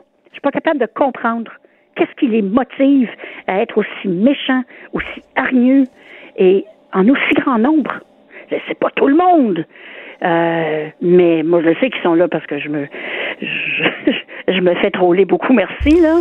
Et euh, j'ai souvent pensé quitter les réseaux sociaux parce que j'en pouvais plus. Mais Ben. c'est qui ce monde-là? Qu'est-ce qu'ils mangent au petit déjeuner? Qui les a élevés? À quelle école ils sont allés pour que je l'évite? Lise, un gros merci. On se reparle plus tard cette semaine. Le retour de Mario Dumont, l'analyste politique le plus connu au Québec. Cube Radio. Cube Radio. Autrement dit. À 16h42, on parle cinéma aujourd'hui parce que c'est la semaine de relâche. Euh, alors pour bien, ben pas pour nous là, Mario Dumont est en relâche, il y en a plein qui sont en relâche. Alors quel euh, conseil on peut donner euh, en cette semaine, quoi qu'il fait quand même beau, mais des fois on a besoin de moments à la maison. Euh, Simone Fortin est avec nous, productrice de contenu mode, beauté et cinéma pour la marque Billie Jean chez Québécois. Salut Oui. Simone. Allô. Euh, Qu'est-ce qu'on fait cette semaine? Ben là, en fait, euh, à partir de maintenant, je serai une chroniqueuse hebdomadaire, dans le fond, pour vous présenter des suggestions cinéma, séries de télé, des trucs à écouter chez soi ou au, euh, cinéma carrément, parce que c'est ma passion dans la vie. Et puis, dans le fond, je voulais te demander euh, à toi, qu'est-ce que tu écoutes Oh. ces temps-ci? Euh, ben là, je viens d'écouter le documentaire euh, Leaving Neverland. C'est quand même 4 heures de télé assez parce que c'est une suggestion. Moi, je me suis abonné parce qu'il faut s'abonner euh, Crave TV, mais Oui. il y a un mois gratuit. Fait que tu peux Parfait, t'abonner, l'écouter te désabonner si vous n'êtes pas content. Euh, et euh, c'est- c'est assez frappant. Mais sinon, là, je veux commencer. Là, je fais souvent ça après les Oscars. C'est là que je me reprends sur les films des Oscars que j'ai pas écoutés. C'est bon, ça, c'est parfait. Donc, ça va être là le plan. Il y en a plein sur Illico. Stars Born, Bohemian Rhapsody, il y Exactement, c'est ce que je devrais faire. euh, Exactement. Juste souvent, je disais, ça a l'air plate, Star is Born. là, Je vais-tu vraiment me taper ça? Mais un soir, je vais, je vais- je vais le faire, promis. Parfait. Euh, ma grosse suggestion de la semaine, en fait, c'est comme le film duquel tout le monde parle, puis je sais que tout le monde va en parler pour le reste du mois probablement, c'est Captain Marvel qui est euh, le premier film de super-héros chez Marvel avec une super-héros femme comme personnage principal. Parce qu'il y a déjà eu Wonder Woman. OK. Captain Marvel, c'est vraiment comme Wonder Woman mais chez Marvel? c'est- plus Superman chez Marvel. Ah, OK. Parce que... Il n'y a pas euh, déjà Superwoman, ça, ça existe pas? Euh, ça, c'est DC. Tout ce qui est Superman, Batman, Wonder Woman, c'est. DC. Tout ce qui est Marvel, c'est Captain America, Iron Man, Thor, les Avengers, dans le fond. OK.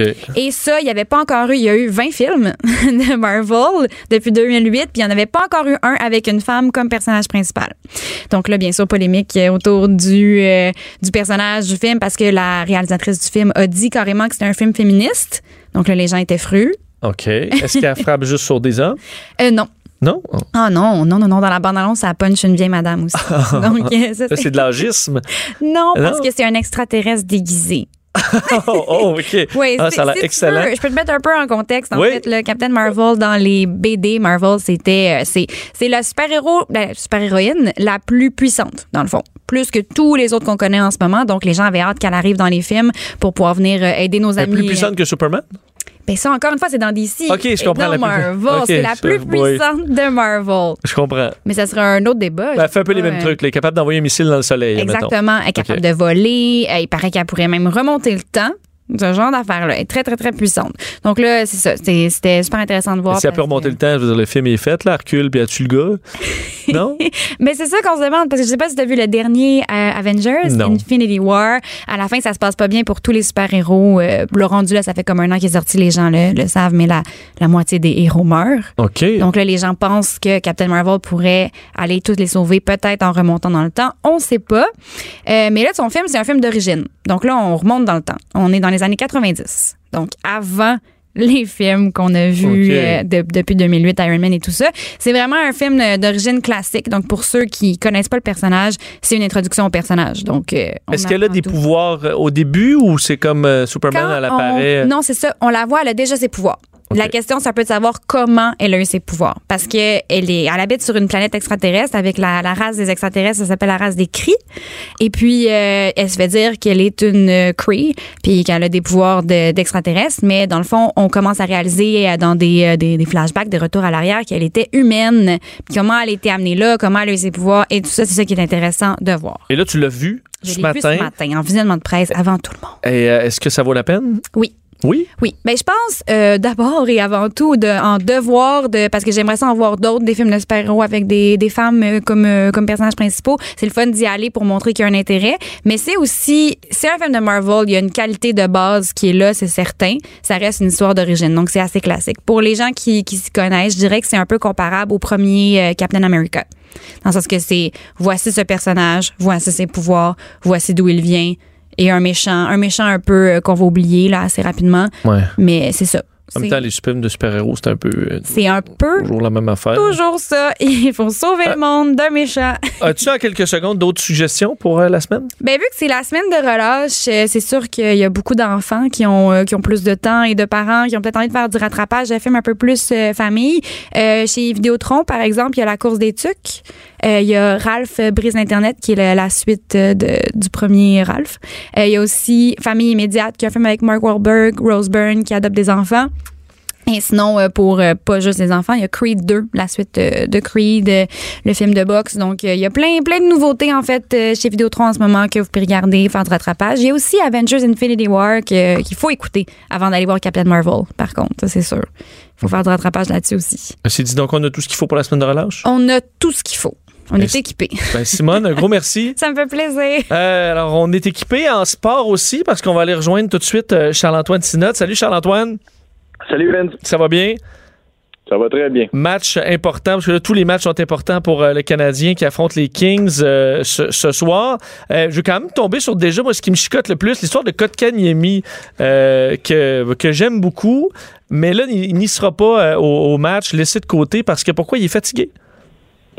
Ouais, t'es pas le seul à être surpris, t'es pas le seul à être déçu. Euh, Claude Julien a mentionné qu'il avait l'impression qu'il trouvait qu'il espérait que Kotkaniemi commençait à frapper un mur. Euh, ça paraissait pas nécessairement dans son jeu. C'est un gars qui avait quand même des points dans ses derniers matchs, là, euh, quatre à ses sept derniers, qui faisait pas des tonnes d'erreurs, mais en même temps, euh, je pense que Claude Julien est mieux placé que tous nous pour voir, euh, tous nous pour voir le quotidien d'un gars de 18 ans.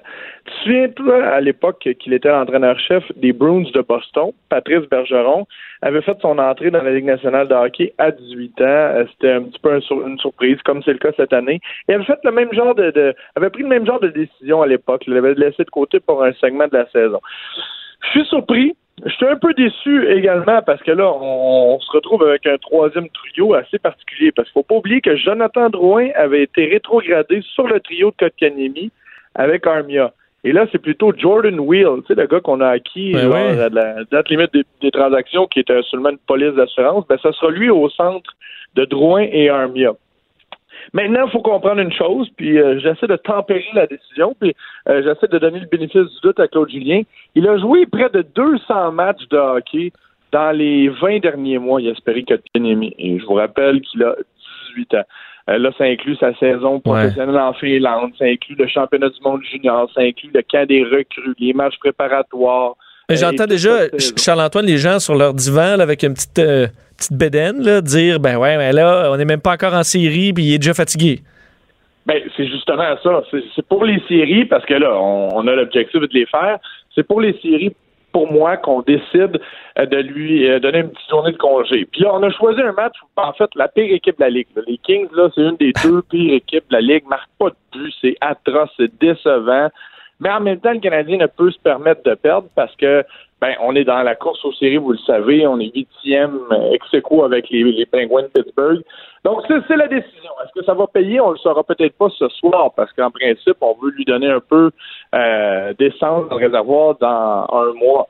Mais il y a un petit gamble, de ce que je comprends, de ce que tu me dis. euh, Il y a un petit gamble à dire, OK, on est capable de s'en passer, c'est les Kings. Donc, si on perd ce soir, c'est que là, on a raté le pari. Bon, ben, c'est exactement ça. C'est exactement. Ben, ce soir, oui, mais tu sais, en même temps, une chose est certaine, là, c'est que si on, on- on mettait toute notre, notre énergie et tous nos espoirs dans la relance de Jonathan Drouin et dans le fait d'aller chercher deux points sur un gars de 18 ans, on est mal pris. Oui. Fait que là, tu sais, c'est- pas la fin du monde non plus, c'est ton troisième trio. Euh, donc, à suivre ce soir, mais à suivre dans, dans, trois semaines, euh, un mois, savoir si Kotkaniemi va avoir repris un petit peu, un, un petit peu de vigueur. Et comment va Price? Price va bien. Il était là à l'entraînement euh, de la journée, en fait, qui avait lieu en, en milieu d'après-midi, mais euh, évidemment, on est dans, sur le, le fuseau horaire de l'Ouest. Donc, il était devant son filet, sa grippe va mieux. Il sera partant ce soir face aux Kings, en vous rappelant qu'ensuite, c'est jeudi et vendredi, deux en deux. Les Sharks de San Jose, très bonne équipe jeudi. Et une autre atrocité de la Ligue, les Ducks d'Anaheim vendredi. Donc, de quelle façon on utilisera les gardiens, ça reste à suivre. Euh, ailleurs, dans la LNH, il y a quand même d'autres. On n'est pas les seuls, euh, le CH, à se battre pour des places en série. On suit trois équipes. Il y en a quatre, incluant le Canadien, pour cette course dans l'Est. Et à 19h, sur les ondes de TVA c'est peut-être le meilleur match de la soirée. Celui du Canadien est à 22h30, je vous le rappelle.